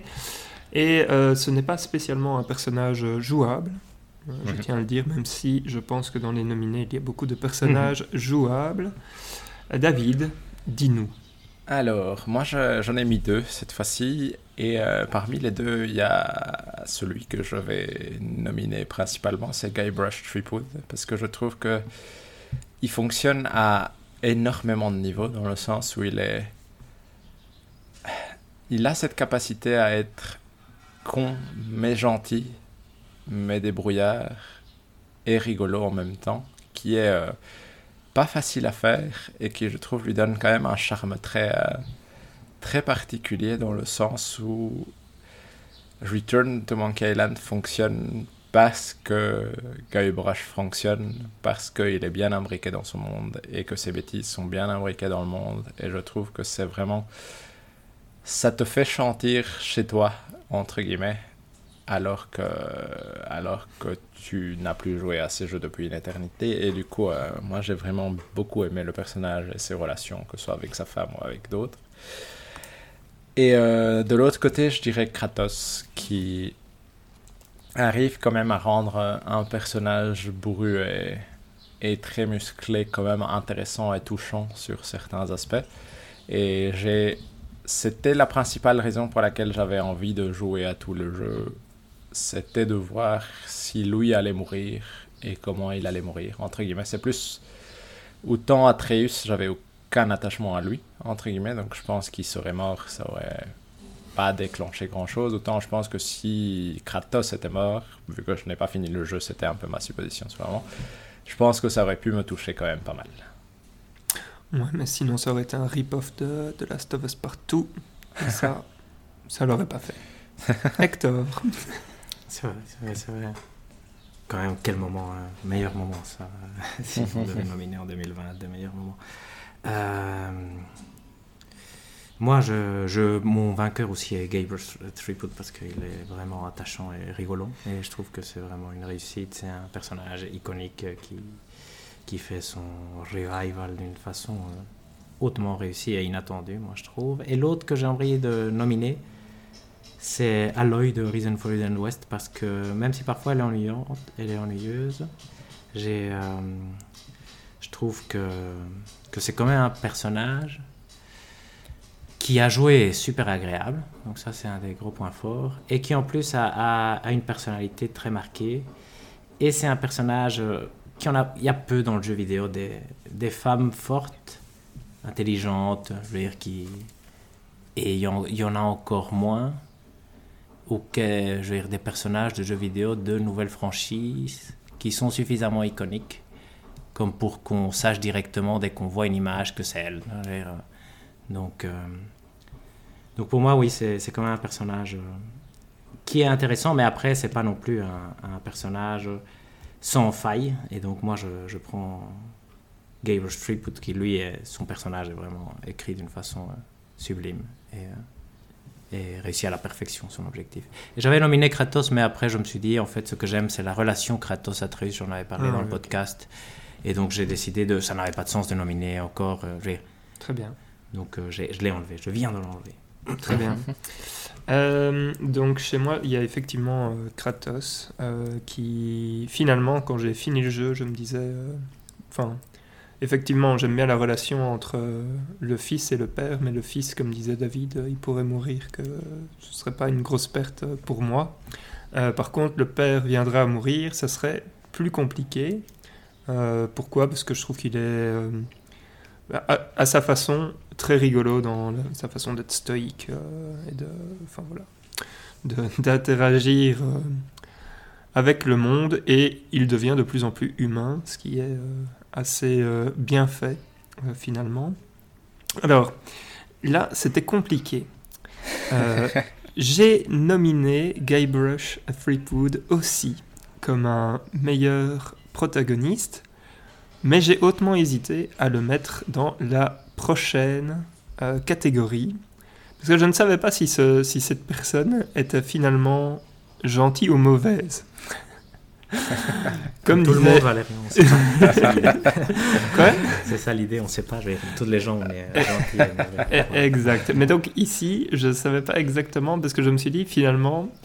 Euh, ça serait peut-être aussi euh, le meilleur antagoniste, vu toutes les bêtises qu'il fait et toutes les, les saletés qu'il fait aux gens. Euh, il est très maladroit. Donc, sur le compte de la, de la maladroitesse, il se retrouve en meilleur protagoniste. Mais c'était quand même pas clair. Je vois, je vois. Et mon troisième nominé est Brett Leblanc de Norco, qui est le détective, euh, détective privé euh, un, peu, un peu bizarre, qui m'a laissé un excellent souvenir que j'ai trouvé extrêmement drôle. Et euh, voilà, c'était franchement un, chouette personnage, euh, relativement bien écrit. Et donc je pense que mon, mon choix numéro 1 va chez Guy Brush, ce qui fait qu'il n'y a aucune discussion. Je pense que là, il est le, c'est le vainqueur. Il a gagné, ouais. Euh, pour dire que donc Guy Brush finit meilleur protagoniste de l'année. Et nous passons au Body, c'est-à-dire le Body of the Year, euh, qui est donc cette fois-ci non pas le personnage qu'on aime le plus, mais le personnage qu'on déteste le plus, euh, ou qu'on aime détester le plus. Et donc, on démarre chez David. Et honnêtement, cette catégorie-là, j'ai eu du mal. Si je suis tout à fait honnête, j'ai eu du mal à trouver de la de l'envie de tuer quelqu'un dans un jeu cette année, euh, dans le sens où euh, j'ai essayé de trouver, par exemple, dans Elden Ring, un des boss, mais il y a des boss marquants, mais c'est pas nécessairement je Petite sais pas comment David, tu Oui. n'es pas obligé d'avoir envie de le tuer. hein. Ça peut juste être euh, quelqu'un de méchant. que Non, pas tout à fait, mais, mais tu vois, il y, y a quand même ce sentiment de. de, de C'est comme ça que David. Oui. la voilà, moi je. Mais du coup, euh, ce, qui, ce qui en est ressorti, j'ai l'impression, c'est euh, Marissa Marcel et son alter ego de One Immortality, qui sont, euh, Ah, il faut choisir. hein. qui sont vraiment, ce, je vais dire The One du coup, parce que c'est vraiment cet Élément que tu sais être euh, méchant dans le jeu et que tu essayes de comprendre qu'est-ce qui se passe, d'où il vient, d'où ça arrive. Et donc il y a une relation particulière avec ce méchant-là qui prend tout l'intérêt un peu du, du jeu à partir d'un moment et qui fonctionne extrêmement bien et du coup fait que c'est assez marquant. Et après le deuxième, j'ai eu du mal à, à m'en souvenir. Et le problème, c'est que comme je n'ai pas fini God of War, je n'ai pas d'avis là-dessus, je n'ai rien trouvé dans Horizon qui me marque euh, à ce niveau-là. Et je me suis dit, un ennemi que j'étais content de battre, même si je ne le battais pas vraiment et que c'était plus rigolo, c'était le Chuck dans Monkey Island, où ça me faisait rire de, par exemple, euh, essayer de faire foirer son plan dans le bateau, etc. Ça me faisait beaucoup rire. Et du coup, je vais nominer le Chuck de Monkey Island. Et ton Et choix je vais dire que mon choix, c'est euh, The One dans Immortality. The One. Hector. Mais en fait, je, je viens de penser à quelque chose, mais je vais en parler après. Moi, je, parmi, je pense que les meilleurs méchants se trouvent dans, dans God of War. Et moi, j'ai Mhm. voulu nominer Odin parce qu'il est plus euh, meilleur méchant, entre guillemets, euh, où il représente vraiment ce, cet, être, cet être machiavélique que, quand même, tu t'attaches. Et donc, euh, je trouve que c'est intéressant. Heimdall, par exemple, qui est le méchant le, le plus chouette à tuer. Lui, je le trouvais qu'il était tellement, méch- dire, tellement détestable que j'avais pas envie de le nominer à quelque chose. Que- mais c'est aussi un bon méchant. Donc, euh, c'est un bon argument, mais je trouve que un méchant, c'est un méchant pas caricatural, et ça marche très bien dans le jeu, hein, mais c'est un méchant classique, disons. Et donc, euh, dans, ce, dans cette catégorie meilleur méchant, j'ai envie parfois de. Je, veux dire, je me suis dit, Odin est, est, le, est le plus euh, intéressant. Et en fait, je viens de penser à quelque chose qui pourrait être un bon méchant d'ailleurs. C'est la, c'est la fille dans Doki Doki Littérature qui nous, Exact. qui nous Ouais, fait. oui, euh, tout à fait. et ça, je viens de d'y penser maintenant. Et je me suis dit, ah, ça aussi, je- j'aurais pu le nominer. Et d'ailleurs, je me demande, ça, pour moi, ça pourrait gagner. Je veux dire, donc, euh, je vais nominer elle comme euh, numéro un. euh, que je me souviens plus comment elle s'appelle, mais je vois Mhm. très bien sa tête. hein. Mhm, Tout à fait. Euh, ouais, une petite recherche sur son nom sera donc euh, Je vais faire ça maintenant. faite. Euh, de mon côté, bah, comme Hector l'a dit, c'est allez, si, si on veut prendre quelqu'un qu'on aimerait qu'on aimerait tuer, ouais, très bien, euh, le noter, Euh, qu'on aimerait tuer, ce serait Heimdall, que j'ai donc nominé euh, assez rapidement. Mon deuxième nominé, c'est One, comme David. Et en numéro 3 pour moi, ce serait Malenia Blade of Michaela dans Elden Ring. Pour deux raisons. La première, c'est que c'est quand même un combat qui est à la fois extrêmement dur, mais ultra épique. Et en plus. Ben, pardon, donc ça c'était la première raison, sans doute qu'une. Euh, et, mais la deuxième raison, c'est que c'est un boss qui est complètement optionnel. Euh, Et donc, ça en fait quelque chose de, de particulier dans le sens où on. Allez, c'est pas un bloqueur ou quoi que ce soit, c'est à un moment, on décide qu'on va contre, et, euh, et c'est à nous de faire, euh, enfin, de décider si on veut aller au bout ou pas. Et c'est un combat qui est à la fois, je sais pas, très violent et mélancolique, et enfin, voilà. Donc celui-là euh, m'est revenu assez euh, bien. Et donc en Body of the Year, euh, pour moi, je pense que je mettrais The One. Un très bon euh, choix de- d'Hector. euh. Oui, c'est vrai que j'avais oublié, mais c'est vrai que ça fonctionne bien quand même comme euh, situation de, de qui littérature. Parce que si je peux aller euh, contre l'argument de The One, je pense qu'il y a une lecture qui est je veux dire, la mienne et que je veux pas. Je veux dire, on a discuté, on a deux points de vue différents, mais moi je, tiens au mien, du côté plus métaphorique de, de Immortality, où The One n'est pas vraiment un personnage méchant, et c'est juste. euh, c'est l'obsession, et donc euh, c'est pas une mauvaise chose. Ça vient avec des mauvais côtés, mais. euh, mais donc voilà, euh, même si ça effectivement ça engendre. et donc j'ai du mal à, à voir juste comme personnage méchant des One Ça ferait une lecture un peu trop simpliste de ce que je voudrais que Immortality soit ou de ce que Immortality est à mes yeux. Donc, euh, donc j'ai du mal à le nominer. Par contre, ben voilà, il a, il a deux, deux nominations. Mais Monica, j'y avais pas pensé avant et je trouve que c'est un bon candidat mal- malgré tout.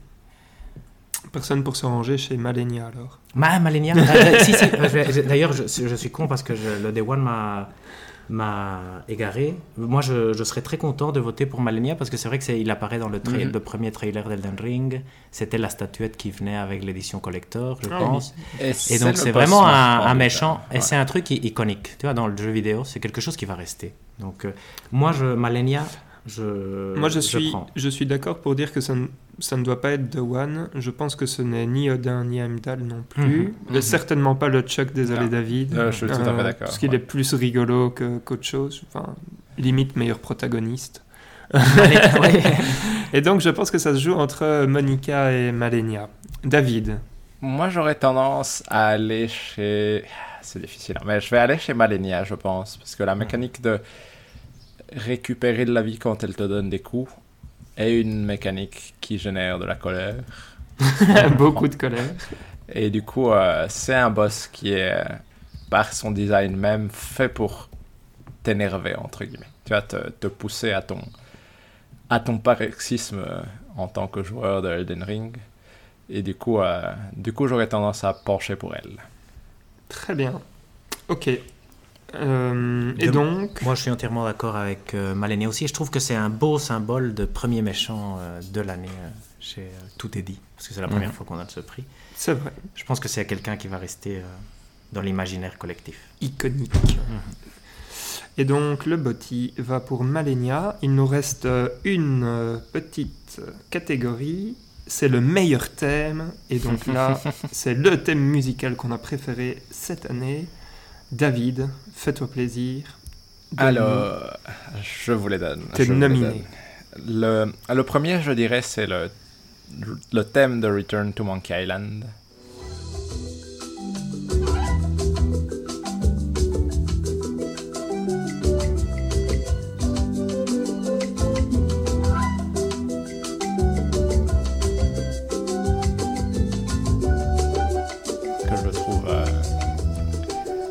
C'est un de ces thèmes qui reste en tête euh, facilement et que tu peux chantonner facilement et je trouve qu'il fonctionne extrêmement bien.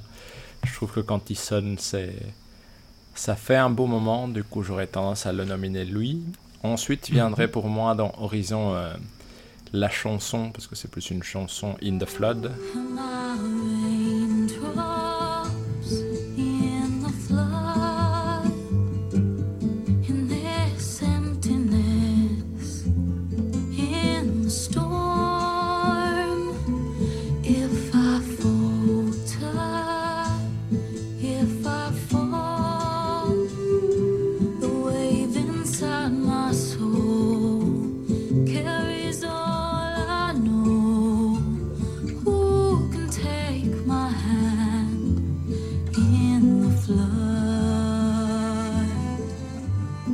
La chanson qui sonne pour un peu lancer le début du jeu, si je peux appeler ça comme ça. Et je trouve que ça fonctionne très bien comme moment, et je trouve que c'est vraiment une belle chanson euh, en général.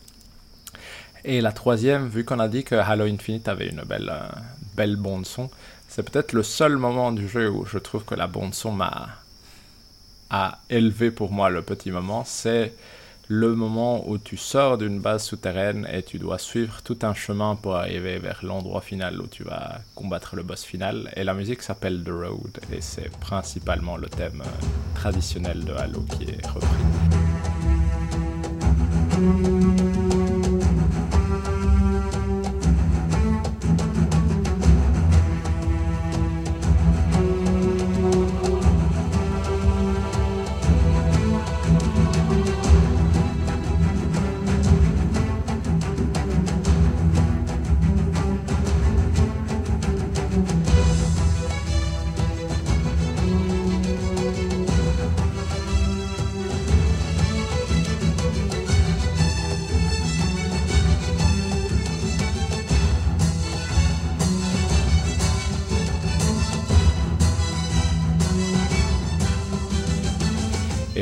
Que autant le moment fonctionne bien et autant la musique de Halo est vraiment exceptionnelle. Du coup, je trouvais que c'est ça valait la peine d'être d'être euh, nominé.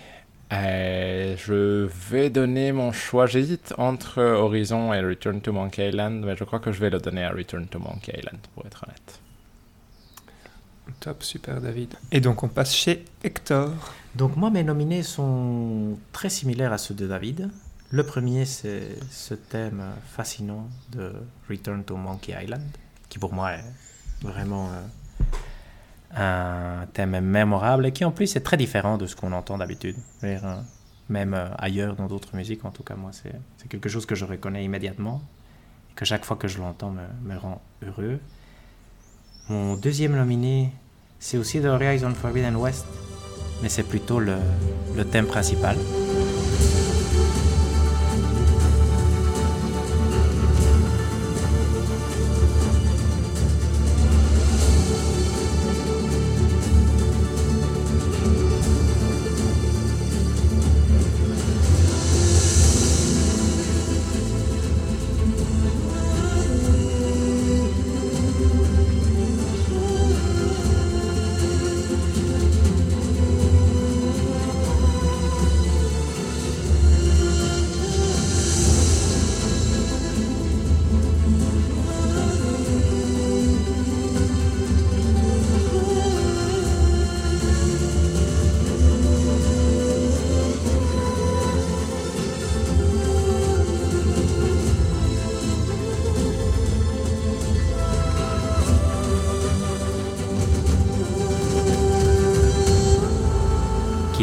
Un des thèmes modernes qui, je trouve, la mélodie est facile à retenir et mémorable aussi. Donc, euh, et ça, c'est rare, et donc ça, c'est quelque chose que Horizon fait bien aussi. Et mon troisième, mais ça, je l'avais déjà mentionné avant, qu'à l'E3 2016, cette musique m'avait marqué, c'est le thème principal de God of War.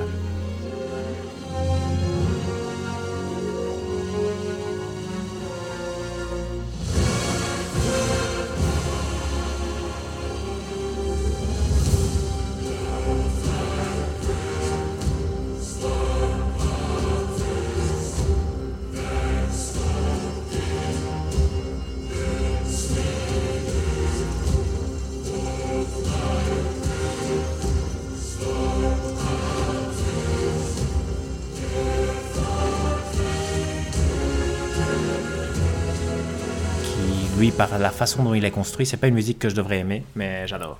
J'adore, j'adore. Donc euh, voilà, ça c'est nominés. nominés. Le gagnant est, je le dis depuis le début, j'ai tout Monkey Island. Mais oui. Euh, mais chez moi, ça va aller euh, assez vite parce qu'il y en a deux qui sont partagés avec David. Le premier, c'est bien évidemment le thème de Return to Monkey Island. Surtout qu'en plus, c'est le thème qui est joué à l'intro. Et donc, sur l'écran titre, c'est le truc qui est. C'est une accroche parfaite, je trouve, euh, Mhm. pour le jeu. Ensuite, euh, il y a euh, In the Flood pour Horizon Forbidden West. Je me rappelle même pas du moment dans lequel, enfin, au moment où c'est joué dans le jeu, c'est dire, hein, ce jeu va rester. Mais par contre, la musique, je me rappelle très très bien. Euh, J'ai commencé à l'apprendre à la guitare et tout. donc, euh, Très bien. Très bonne version. On la mettra sur YouTube. voilà. Mais je pense qu'une de Flood joue euh, dans le générique, dans l'espèce de générique, ou ce que je pourrais appeler euh, générique de début. Tu vois, ce moment où il y a Ah. tous les noms des. Ouais, j'hésite. J'hésite si c'est celle-là ou si. euh, parce qu'il y en a une autre où Ouais, il y en a euh, une c'est autre, la je même. comment elle s'appelle euh, Juliana Gillis ou un truc comme ça qui chante. Et euh, bref. Euh, je, ne, je ne sais plus. Et mon troisième, bah du coup, c'est euh, une chanson qui me hante. C'est celle de Elden Ring, Malenia, Blade of Michaela Svi.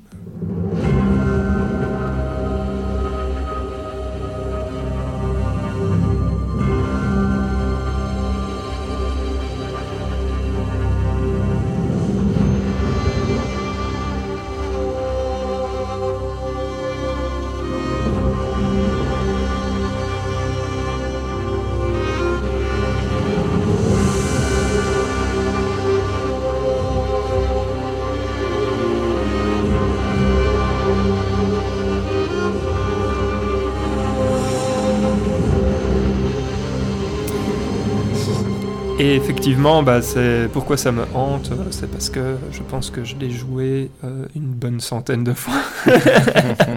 enfin, qu'elle a été jouée une bonne centaine de fois avant que je puisse arriver à quelque chose. Et, euh, et donc, finalement, celui-là est resté. Mais donc, mon euh, choix se porte sur Return to Monkey Island, le thème principal également. Donc je pense que c'est un sans faute pour euh, le thème principal de Return to Monkey Island. Vainqueur euh, unanime. Mhm. Merveilleux. Et donc là maintenant on va attaquer euh, le gros, le dur, ce qui va nous rendre euh, fâchés les uns envers les autres. Bagarre. La bagarre, ça va être notre pyramide. Donc nous allons construire la pyramide des jeux euh, Tout est dit. Avant de finir avec nos top 5 euh, personnels. Et donc, euh, pour rappeler le principe, en la pyramide, c'est quatre tirs. Le premier, il y a une place. Le deuxième, il y a deux places. Troisième, il y a trois places. Le quatrième, il y a quatre places. Et donc, ce qui est en haut de la pyramide est le meilleur jeu de tous les temps de l'année Mhm. euh, en cours, en, suivi des deux euh, meilleurs Très, très jeux, bons jeux, mais très qui très sont pas bons les jeux, meilleurs, voilà. suivi du troisième, et donc euh, voilà. Et ça se lit de gauche à droite si mes souvenirs sont bons. De- Tous sont dans non, il n'y a, y pas d'ordre, il n'y a pas d'ordre. Ça, Ah c'est non. l'idée des, des tiers qui sont tous égaux. On n'a pas su les départager. Comme ça. Parce Ça que sinon, ça pourrait être une liste euh, verticale. donc, euh, Alors allons-y, Euh, commençons. Euh, est-ce qu'on les fait en, en mode aussi euh, chacun à son tour ou est-ce qu'on fait la discussion globale cette fois-ci? Pour on pourrait faire la discussion globale, non? Je pense aussi que Je pense aussi.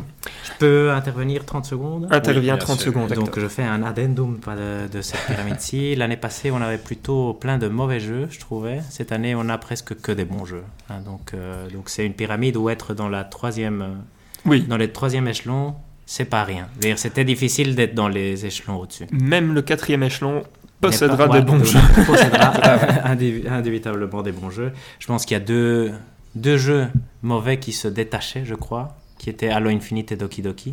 Je pense que ceux-là vont directement dans le tir Ça, 7. je pense que c'est une, Ça, ça me une paraît, partie facile. ouais, ça, non ça me paraît la partie la plus simple, en effet. Excellent. Donc ceci est déjà fait. Euh, Ok. Quoi d'autre euh, vous semble euh, acceptablement facile? Moi, je pense, je sais pas si je peux, hein, je vais, euh, Mhm. coupez-moi quand vous voulez. Pour moi, il semble, moi je trouve que c'est un très bon jeu, mais je pense que Oli Oli est indiscutablement dans le tir 4. Moi, je trouve Je aussi suis- qu'il n'a pas sa place ailleurs, en effet. Je suis d'accord, hautement d'accord. Donc attendez, parce que je suis très lent, mais continuez la discussion. Pour l'instant, je n'ai rien à redire. Pour moi, ça c'est les évidents. Je pense que Elden Ring est soit le meilleur, soit dans le tir 2. Donc ça, ça se discutera après quel est le meilleur. Mais moi, j'ai Euh. mon sentiment, c'est sur les trois meilleurs, entre guillemets. C'est pratiquement de façon évidente. Il y a d'office Elden Ring et Immortality dedans. C'est Hmm. mon sentiment, en tout cas. Moi aussi, j'ai l'impression. Pour moi, Elden Ring est. Je, je donne mon sentiment et après je vous laisse peut-être. Mais moi, Elden Ring et Immortality sont. Je Immortality est mon meilleur jeu. Moi, c'est celui que j'ai préféré. Mais je, je, je, comprends et j'apprécie énormément ce qu'Elden Ring fait. Je trouve que c'est un jeu exceptionnel et à ne, ne pas négliger. Ça, je n'ai pas accroché à 100% parce que moi, je suis mauvais pour jouer et j'aime pas refaire 45 fois un truc. Et. Et on a besoin de beaucoup de temps pour jouer à Elden Ring, et je ne l'ai pas eu à ce moment. Ça reste quand même un, un des trucs que je voudrais faire à un moment, c'est faire tous les From Software, parce que c'est des jeux exceptionnels. Mais euh, ah, je- là, j'aurais besoin d'avoir 4 semaines tout seul, en fait, dans mon trou. Et ça, je n'ai pas. Mais, euh, mais donc ça, c'est effectivement, ils sont, ils sont dans les bons trucs. Euh, Est-ce que vous voulez rajouter quelque chose comme ça de...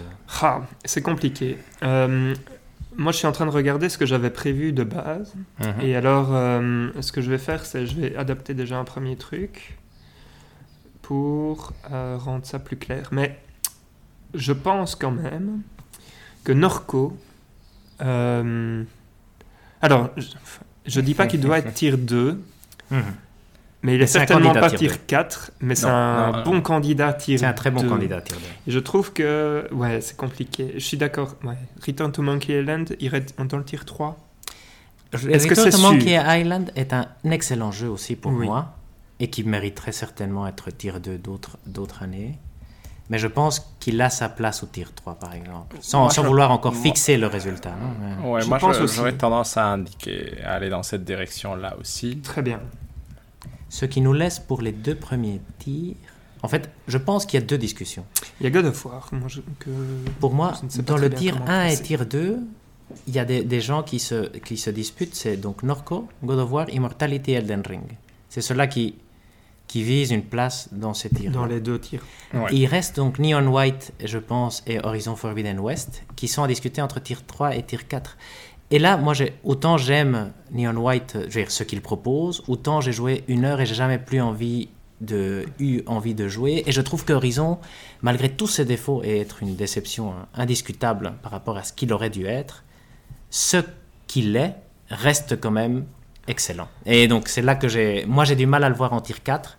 J'ai moins de mal à voir Neon White en Tier 4 parce que j'y ai pas joué. Tu vois, j'ai, Moi, euh, moi, j'ai moi, j'ai un énorme souci avec Neon White, c'est qu'il y a une partie que je trouve agressivement nulle, qui est sa partie euh, visual novel. Histoire. Je trouve Ah. vraiment ça agressivement nul. Et c'est pas et c'est pas skippable euh, immédiatement. Je veux dire, c'est c'est et, et ça m'a gêné. Moi, ça m'a. J'aurais préféré que ce soit Ça un jeu à la. Mario 64 où tu tu passes d'un niveau à l'autre, il n'y a aucune histoire, entre guillemets, euh, et éventuellement un méchant à la fin, mais, mais je trouve que la façon dont euh, Neon White est organisé fait que tu dois interagir avec ces personnages, et Dieu du ciel que j'avais du mal à, à, à ne pas juste appuyer sur A le plus vite possible pour passer tous les dialogues, pour avoir ce que je voulais, parce que c'était agressivement nul. Et je trouve que ça dommage, parce que tant au niveau gameplay, j'ai vraiment rien à reprocher au jeu, mais il y a quand même une partie, et le problème Mhm. c'est que sur mes parties de jeu, c'était quand même présent. C'était suffisamment gênant pour que je me dise, eh, eh. Et c'est probablement la chose qui a fait que je n'ai pas rejoué au jeu. Du coup, pour moi, dans ma, dans ma liste personnelle, Neon White serait trouvé au quatrième échelon pour cette simple raison-là. Maintenant, je peux Mhm. tout à fait comprendre qu'il pourrait très bien aller dans Non, le mais- troisième tir pour le gameplay. Parce en que, ouais, ouais, mais je, je suis seul en fait à, défendre vraiment Neon White. Du coup, ici, je, je m'écrase. mais, euh, mais, enfin voilà, moi c'est effectivement, je comprends pourquoi on met euh, Horizon Forbidden West au-dessus de Neon White. C'est pas mon choix à Mhm. moi, mais je l'accepte parce que je, je sais que je suis pas. Allez, je suis seul ici dans le, dans le cas. Donc du coup, ça c'est fait. Donc le tier 4 est rempli. Plus Mhm. personne ne peut euh, y accéder. C'est Holly Holly World, Doki Doki Literature Club, Halo Infinite et Neon White. Le tier 3 euh, est bien rempli. Nous avons donc Return to Monkey Island et Horizon Forbidden West. Il nous manque une place ici. Et puis après, il faut. Donc là, maintenant, c'est le moment où il va falloir se battre. Moi, je pense que, honnêtement, un, il y a deux tirs 1 qui ont, du sens, de mon point de vue, là c'est vraiment purement euh, subjectif, mais comme ça, si, si je devais présenter euh, de façon euh, fière mon badge de joueur et dire ça c'est mes meilleurs jeux de 2022, j'ai aucune hésitation à pouvoir à suggérer Elden Ring ou à suggérer Immortality.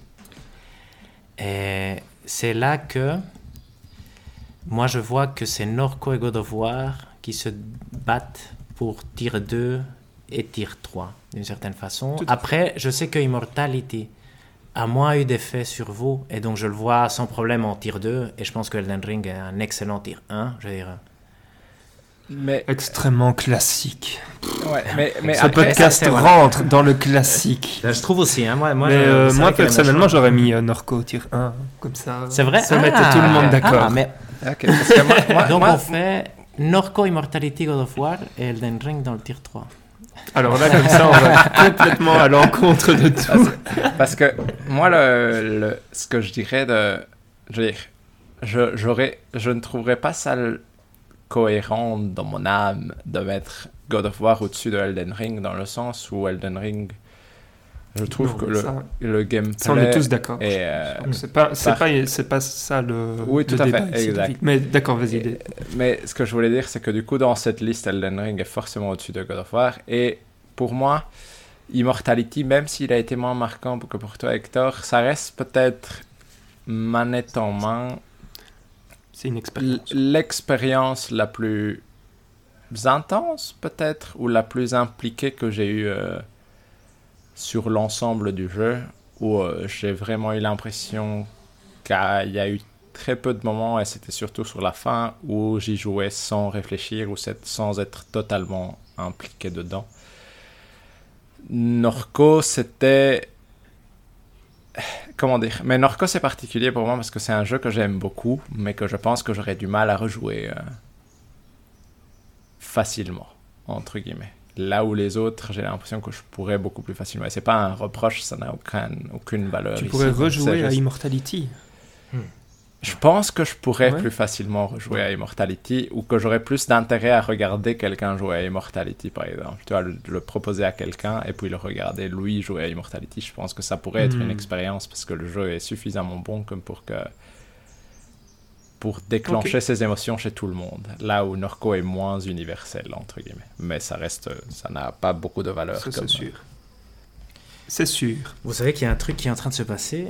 Return to Monkey Island est en train de devenir un candidat pour le tir 2 avec cette discussion, non? Et God of War pourrait euh, prendre ce tir 3. God of War et Norco pourraient aller dans le tir 3. Non, non. euh, ah oui, c'est vrai qu'il m'a. Ouais. Ouais, c'est Ouais. difficile. C'est difficile. Oh. Mais honnêtement, je trouve que. Immortality ne doit pas descendre. Je C'est pense ne, ne peut hein, plus ouais. aller dans le tir 3. Oui, je pense Voilà. aussi, c'est vrai. Et Norco, c'est vrai qu'il a plus de sens que, que Return to Monkey Island.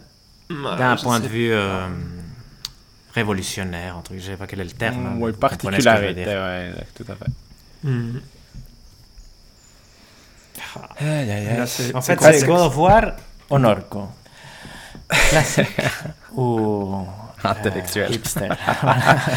Marvel ou Bon, c'est Moi, le problème, bon, c'est que j'ai besoin... Là, là, j'ai besoin de votre avis, parce que moi, j'ai pas fini God of War, donc mon avis, il est... Il est Ah, pas God très of War est un très bon jeu. dans c'est ce- c'est un très bon jeu. C'est hmm, C'est le meilleur très- triple A de cette année, ou sans triple A classique, Elden Ring étant un- quand même un jeu indépendant immense, moi je trouve. Mais, euh, exact. Euh, donc, Mais euh, donc, euh, ouais, ouais. God of War reste un bon jeu. Très décevant, parce, enfin très décevant parce que nous on a, on a été extrêmement critiques. mais pas tellement décevant finalement. Mais- décevant peut-être, mais pas si décevant que Horizon. Par exemple, moi je trouve que ah Horizon, oui, non, beaucoup plus décevant. Horizon Ça, aurait dû faire beaucoup plus et avait euh, plus d'armes. Tout, tout, tout à fait d'accord que Horizon c'est probablement. euh, Est-ce qu'il a pas gagné la déception de l'année? C'est parce que le parce que moi, je- je voulais le Ouais, donner oui, tu voulais pas le donner effectivement. J'essaye de changer Ouais. euh, subtilement encore, euh, ouais. les- mais, mais donc voilà. Et après, la question c'est qu'est-ce qui va rester euh, Est-ce que, euh, en gros, est-ce qu'on veut être mainstream ou pas? Si on veut être mainstream, c'est Elden Ring, God of War, Immortality. Je pense que Elden Ring c'est le tir 1. Je pense que là on. on Moi, je plus. pense aussi. Je pense qu'on discute plus. c'est parti. Tir Parce 1, que j'ai du mal à mettre Norco tir 1 et ne pas mettre Immortality. Je pense que- Immortality est d'office tier 2. Voilà. Et maintenant, il faut savoir qu'est-ce qui se passe avec God of War et Norco. J'accepte que God of War passe en tier 2, personnellement. Euh, David, aussi, hein. Mon, bon, mon c'est- impression est que si j'avais fini God of War, ce serait bon. God of War qui serait un tier 2, mais c'est une impression C'est basée bon. sur pas grand C'est vrai que s'il nous manque, hein, c'est- le- le- ce qui nous manque, c'est l'avis de David pour trancher. pour trancher. Mais je pense que Je je mettrai pas encore. Je sais pas si vous, vous c'est déjà euh, fixé dans votre tête. Moi, j'hésite vraiment. Je trouve que le tier 3 Horizon euh, God of War euh, Return to Monkey Island est un magnifique tier 3. aussi. c'est un Ouais, magnifique tier c'est- 3. Ça, ça montrerait. euh, Enfin, ça, ça montre les- la force Ça de tes propos force, euh, du début. Et c'est c'est une année Hmm. quand même. euh, On a on a très bien choisi nos jeux, je trouve cette année, contrairement à l'année passée, mais on n'avait pas beaucoup de choix l'année passée. hein. Et il y a beaucoup de variétés aussi. hein, c'est ça En allant aller chercher Norco, euh, Return of Monkey Island, Doki Doki, même si Doki Doki n'est ne- n'est pas dans les, le top, mais euh, on, a, on a été chercher des trucs qu'on n'est pas habitué et, on n'est pas déçu, je trouve. et Parce que coup, on du Holy mal. World n'est pas un mauvais jeu, par exemple, moi je trouve, mais- Non. qui a sa place dans le tier 3. Ni un mais White non plus. Non, pas Neon du White tout non un mauvais jeu. Tout à fait. Le seul mauvais jeu, c'est Halo Infinite. Je pense que c'est le seul Mhm. qui a quand même largement déçu. Et qui, je pense, maintenant est considéré le un mauvais plus jeu. mauvais jeu. ouais. Ouais. Tout à fait. Je dirais pas, je dirais pas non plus que c'est un mauvais jeu. Je veux dire, on n'a pas Oui. joué de mauvais jeux. Voilà, exact. C'est bien, Valérien, c'est bien. Est-ce qu'on a joué à Balan Wonderland ou je sais plus quoi? Non, non, tout à J'ai fait. des L'année euh, par- prochaine, il va falloir qu'on fasse peut-être quelque On chose pourrait comme faire ça. ça. Par contre, moi, je suis, pour être tout à fait honnête, je pense que je pourrais préférer Balan Wonderworld que Halo Infinite. Donc, Ça, euh, voilà. effectivement, dans, le, dans le personnel. Mais, euh, donc voilà. Là, maintenant, il faut, faut se mettre d'accord sur ce fameux tier 2. Immortality étant fixé. Que se passe-t-il C'est très dur. moi, j'ai besoin, besoin de vous pour choisir en soi, parce que c'est vraiment. Qu'est-ce que tu as besoin de savoir sur God of War Ragnarok? Est-ce que tu vas aimer God of War Ragnarok? Je pense que tu vas aimer God of War Ragnarok. Ouais, exact. Il y a des moments magnifiques. Celui que je décrivais, celui où euh, Kratos lui dit I'm sorry et Atreus répond Don't be sorry, be better. est magnifique. Quand Ouais, mais il le dit 70 fois dans le Non, jeu. donc, non, euh, il le non, dit. il Moi, je l'ai eu pas. une seule fois. Moi, je l'ai eu une seule fois. Mais Moi, je j'ai pense un seul qu'il- moment. Je pense qu'il le dit trois fois. mais- Moi, j'ai un seul moment et je trouvais ça. C'est très bien amené, ça fait référence au premier. Il y a, il y a des moments comme ça où tu. où la gorge se serre un peu parce que c'est bien fait. C'est vraiment très bien fait. C'est. C'est un excellent jeu. Par contre, c'est vrai qu'il. Mais vous deux, vous placerez qui en tier 2 Moi, c'est ça la question. Euh, Naturellement. Naturellement, je pense que j'irai euh, parce que je Le suis euh, hautement euh, influencé par ça. Je... Ah, c'est une excellente question parce qu'en fait, je vois que j'ai mis Norco et j'ai mis Norco moi. En fait, je l'ai pas mis en italique, donc ça veut dire que naturellement, je devrais mettre Norco. Mais j'ai mis en italique God of War Ragnarok. Mais c'est bien, c'est bien. Et moi, j'avais mis God of War Ragnarok en deux, je vois. Mais Mhm. Mon avis avait changé un et peu. Norco vers- en 3. avec le- les souvenirs de Norco. Moi, je voulais absolument mettre, euh, pas, pas dans la, la générale, mais euh, moi, je voulais cette année absolument mettre Horizon Forbidden West en tier 2, et je trouve que justement, euh, là est la déception, c'est qu'il n'arrive pas à être là. Hum, j'aime bien, j'aime bien, je sais pas, je, je trouve que mettre God of War Ragnarok, c'est un peu mettre quelqu'un peut-être qu'on a moins aimé, et mettre Norco, c'est un peu trop indépendant. hein. C'est un, un de- brin trop indépendant. On est d'accord. C'est Même- c'est ça qui fait hésiter. Et donc, ce qui est en train de se passer, c'est effectivement, c'est Return to Monkey Island qui monte en tier 2. Voilà. Et comme ça, ça met tout le monde Oui, d'accord. c'est vrai. hein. C'est- Est-ce que, est que ça n'a pas un sens ça ça a du Oui, sens. ça a du sens. Allons-y. Let's go. C'est bon. Ça Et fait? c'est la pyramide J'ai- de David. C'est la pyramide de David. c'est vraiment la pyramide, ça. quoi. Ah, Mais moi, c'est parce que j'ai pas fini euh, God of War, du coup, je pouvais pas. j'ai- J'avais du mal. Sur base de, comment- de ce que moi j'avais joué, j'avais du mal à mettre God of War, mais le problème, c'est qu'il manque, euh, ou moins, les deux tiers de ce qui va se passer, donc forcément, c'est pas.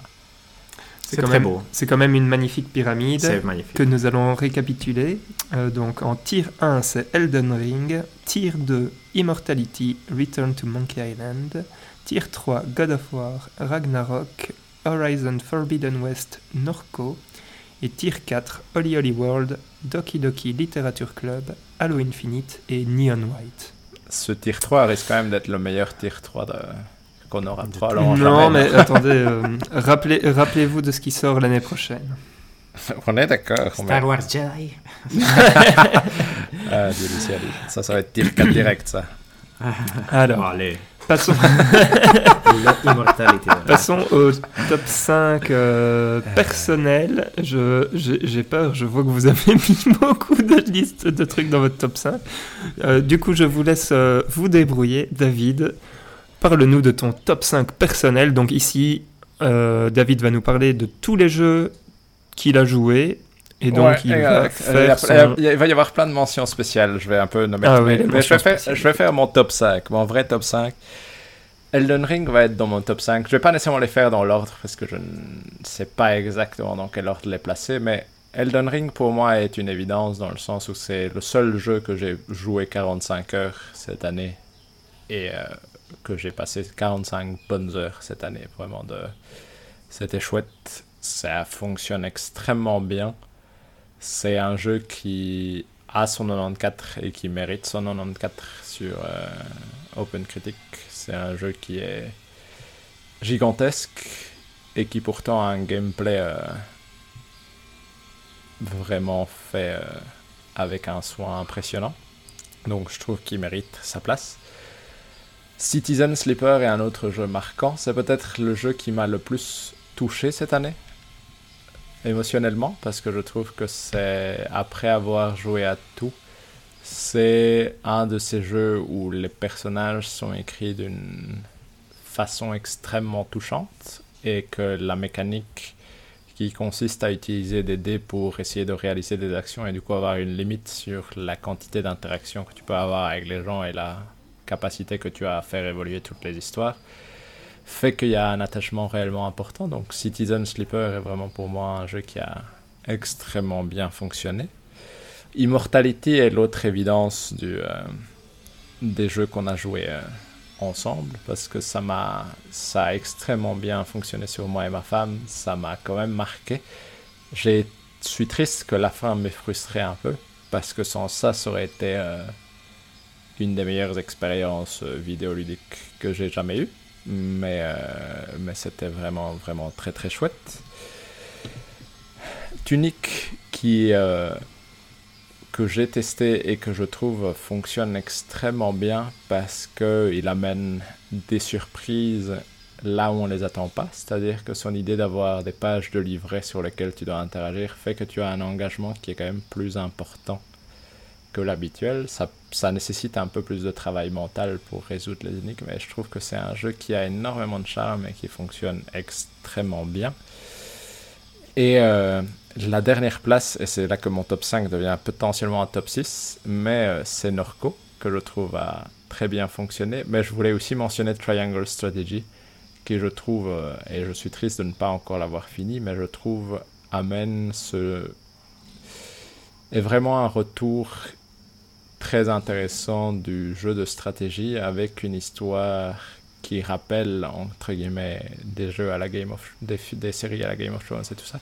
Et je trouve que c'est vraiment un excellent jeu qui euh, dure une trentaine d'heures. Du coup je ne l'ai pas encore fini. Mais euh, ça c'est les jeux euh, qui m'ont un peu marqué mon année. À côté de ça je voulais mentionner quelques-uns, et ces quelques-uns, c'est simplement Victoria 3, mais j'ai joué 6 heures à Victoria 3, et je pense que je dois passer au moins 20 heures sur Victoria 3 pour, euh, pour rendre la Belgique un état moralement acceptable, et du coup, euh, j'attends de voir euh, si ma perte viendra en essayant de faire ça, ou si ça fonctionnera, donc j'ai pas eu le temps nécessairement de, de finir. Et l'autre mention spéciale cette année, pour moi, c'était Iki's Island, l'extension de, de Ghost of Tsushima, qui je trouve fonctionne très bien et raconte peut-être une histoire qui fonctionne mieux que celle du jeu de base et qui est plus touchante parce que ça joue avec ce côté euh, relation avec son père et euh, entre guillemets ce que tu retiens en tête et qui est peut-être pas tout à fait vrai et toutes les griefs que tu peux avoir euh, contre contre ton père et que tu n'oses pas exprimer parce qu'il est mort. Et je trouve que ça fonctionne très très bien comme histoire. Le gameplay est très classique la structure est très similaire à celle du jeu de base, mais je trouve que dans l'ensemble, ça m'a surpris. Là où je ne m'attendais pas nécessairement à ce que ça me surprenne. Donc pour moi, c'est un peu ça mon année. euh, jeux vidéo. Et si je devais en mettre un en avant, vu qu'on en a parlé beaucoup moins dans ce podcast, ce serait vraiment Citizen Sleeper qui, je trouve, fonctionne extrêmement bien et j'aurais tendance à recommander à tout le monde parce que ça fait longtemps que j'y ai joué et pourtant je m'en rappelle très très bien. Et ça m'a marqué assez fort. Merci beaucoup, David. On passe chez toi, Hector On peut, on peut, effectivement. euh, Citizen Sleeper, euh, belle recommandation. Il y a quelques, non, quelques magazines qui l'ont mis euh, très haut dans leur top de l'année. Donc c'est vrai que ça, moi je l'avais laissé passer. Je vais peut-être. Il, est, il était sur le Game Pass, j'imagine? Il était sur le Game Pass en tout cas, ouais, exact. Moi j'y avais Il- joué il sur y le est Game encore. Pass. Il est encore parfait. Ça, ça pourrait être une bonne suggestion pour la fin de l'année. Mon top 5. Donc moi j'ai joué à trois jeux cette année. Qui sont marquants, qui vont marquer à vie. Qui doivent être dans mon top. euh, c'est difficile, hein, mais dans mon top 10 de jeux, il serait dans la shortlist sans aucun doute. Le premier c'était Returnal, que moi je trouve une expérience. euh, Quand j'y pense, ça m'obsède. Là justement, la bande son, les vibrations haptiques, le jeu. C'est incroyable qu'on parlait de God of War, qu'on qu'on disait, il, il, il dissocie trop fort le gameplay et la narration. Returnal, c'est un jeu arcade à 100%, et pourtant, ça s'intègre super bien avec la narration. Et ça, c'est un mystère, ça c'est pour moi un achievement hors pair de, de Housemark. Et je trouve Returnal, j'ai pas pu le finir parce que j'étais dans le quatrième boss, donc je dois au moins avoir un avant, et, euh, et on a dû arrêter. Je jouais- en plus, Returnal, c'est un bon souvenir parce qu'on a joué Mhm. euh, quand David était isolé euh, en confinement chez moi. En Covid, euh, ouais, je streamais pour lui. Tout à fait. Et c'était impressionnant parce qu'à un moment, on n'a on a jamais cru que j'allais avancer. Et à un moment, ça s'est déclenché. euh, Mhm. c'était une expérience. euh, Quand on tue le troisième boss, c'était. Mais. Il y, a- il y a des meilleurs moments. Returnal pourrait être aussi nominé. Je veux dire, Returnal, c'est une expérience incroyable que je pensais être imbattable. Je me souviens avoir dit au début, ça me surprendrait que Elden Ring ou même Horizon Forbidden West, sur lequel j'avais énormément d'espoir, puisse dépasser Returnal. Et il s'avère que, en tout cas, Horizon Forbidden West, lui, ne, ne l'a certainement pas dépassé. Elden Ring, c'est différent. Je dois l'expérimenter dans les conditions où j'ai expérimenté Returnal pour pouvoir. euh, Mhm. Parce que j'étais tout seul, on était en vacances, c'était la seule chose à faire. On jouait 5 heures par jour, je pense. Donc, euh, Ouais. c'était les conditions idéales. Le deuxième, ben, c'est inévitablement Victoria 3, qui, est, euh, qui- qui me manque. Ça fait longtemps que je joue plus, mais ça, ça a été une des, un des plus gros coups de cœur. Et euh, j'ai découvert un genre avec bon, Stellaris qui sera aussi euh, dans ma shortlist, et surtout avec Victoria 3 que, que je trouve fascinant et que, qui m'a beaucoup inspiré. Ici, ça fait un certain temps que j'y suis éloigné, donc euh, c'est, ça ne va plus aussi fort que, qu'avant, mais c'est impossible, je veux dire, d'oublier à quel point ce, jeu m'a marqué et j'ai envie de, de continuer. Et l'autre, c'est Immortality, qui est un des jeux de cette année et que vous savez à quel point j'ai adoré aussi. Dans les autres, ben, il y a forcément Stellaris, donc ça, ce serait le, le quatrième. Et pour le cinquième, j'hésiterais entre God of War et Mario Tennis, que j'ai adoré aussi, que j'ai passé un très très bon moment. Et je sais pas, je sais vraiment pas. Je pense que je mettrais Mario Tennis en top 5 ici parce que finalement God of War et Horizon Forbidden West sont tout au proche. J'ai beaucoup joué à Horizon Forbidden West ces derniers jours et c'est un très chouette monde ouvert. Euh, donc maintenant je, je commence à bien l'aimer. Je trouve que ça se débloque. Je suis en train, je, je me dis si je vais faire le platinum et tout ça, mais euh, bon, ça reste une expérience. Moi, je trouve moins forte que le premier parce qu'un peu plus Mhm. brouillonne, mais. euh, mais donc ça, c'est plus une déception aussi. Et mention spéciale, ça aussi, on avait joué avec David. Kina Bridge Oui. of Spirits. Tout à fait. Et un jeu très très bon. Moi, je dirais euh, qu'on a vite oublié, mais qui est un- vraiment un très très très bon jeu d'action. Très beau et très cohérent. Et c'est très difficile de faire un jeu beau et dont le gameplay soit satisfaisant. Et je trouvais qu'ici, c'était, en tout cas pour moi, c'était très réussi. Mais c'est vrai que moi, je suis pas très exigeant au niveau gameplay, donc. euh, Mais euh, c'était un chouette moment et c'était aussi un qu'on avait streamé, donc. euh, Mhm. Et c'était, c'était vraiment. Ça fonctionnait très bien Et- le stream. Ouais, ouais c'était ça. C'est vrai que c'est un autre euh, point positif pour la PlayStation. C'était ce cher euh, button fonctionnait à la perfection. Et une autre mention spéciale là, c'est parce que je l'ai reçu comme cadeau de Noël. Et c'est vrai que c'est un jeu que j'aime euh, et je comprends pas pourquoi j'aime autant. C'est Mario Football. Il est, je, je comprends tous les défauts. Tu vois, euh, il y a quelques coupes. Tu vois, tu n'as pas de mode aventure, Mhm. t'as pas beaucoup de joueurs, le terrain est trop petit, c'est trop brouillon. Et pourtant, à chaque fois que je joue, hier, je m'obsède. C'est hallucinant. Je sais pas ce que c'est, donc pour moi, c'est c'est un jeu à ne pas mettre absolument toutes les mains. Moi, je dirais que les autres, Mario Tennis, Mario Golf, par exemple, sont mieux ficelés, sont, sont plus irréprochables. Même si en contenu, souvent, ça manque peut-être de profondeur. Mais ici, Mario Football, c'est tellement la folie que ce qui me manque, c'est des gens avec qui jouer. En fait, j'aurais besoin d'avoir euh, des gens avec qui jouer parce que tout seul, je suis en train d'apprendre à faire des dribbles et tout ça. Mais je pense que ça va. Je vais, je vais gagner toutes les coupes, ça c'est mon objectif. Mais après, je pense que qu'il n'y a pas. Il faudrait jouer en ligne, mais en ligne, c'est plus chouette à plusieurs, je pense. Donc, euh. donc voilà, ça c'est ça c'est mon top 5 et les mentions spéciales. Je vais te dire ce que c'est, acteur pour Mario Football. C'est le boycott de la Coupe du Monde qui est en train de- Oui. d'avoir son impact. C'est vrai. Bien. Et donc, je vais terminer avec euh, le mien. Mais donc, sans surprise, euh, je pense que vous savez ce qu'il y a dedans. Il y a forcément Elden Ring. Euh, il y a également un autre jeu euh, From Software, même si ici c'est pas, enfin c'est un remake d'un jeu From Software, c'est Demon's Souls, le remake que j'ai fait cette année et euh, qui m'a rappelé au bon souvenir de Demon's Souls. Donc très très bon jeu. Bien évidemment, il y a Norco dont on a déjà parlé. Mais alors, dans ma liste, il y a aussi une extension, un peu comme chez David, mais c'est un autre type d'extension. C'est l'extension de Monster Hunter Rise, c'était Sunbreak, qui était franchement euh, génialissime, que j'ai laissé. euh, Ouf, là maintenant ça fait bien 3, 3 ou 4 mois que j'y ai pas joué. Et donc avec euh, le roulement euh, de l'extension, à mon avis, c'est un nouveau jeu qui m'attend quand je vais le relancer. Donc encore des heures et des heures de plaisir sur Monster Hunter Rise, qui était un de nos jeux de l'année passée. Euh, et pour clôturer mon top 5, euh, j'ai regardé un peu la liste des jeux que j'avais joués. J'en ai pas joué énormément plus que ceux qu'on a fait dans euh, l'émission.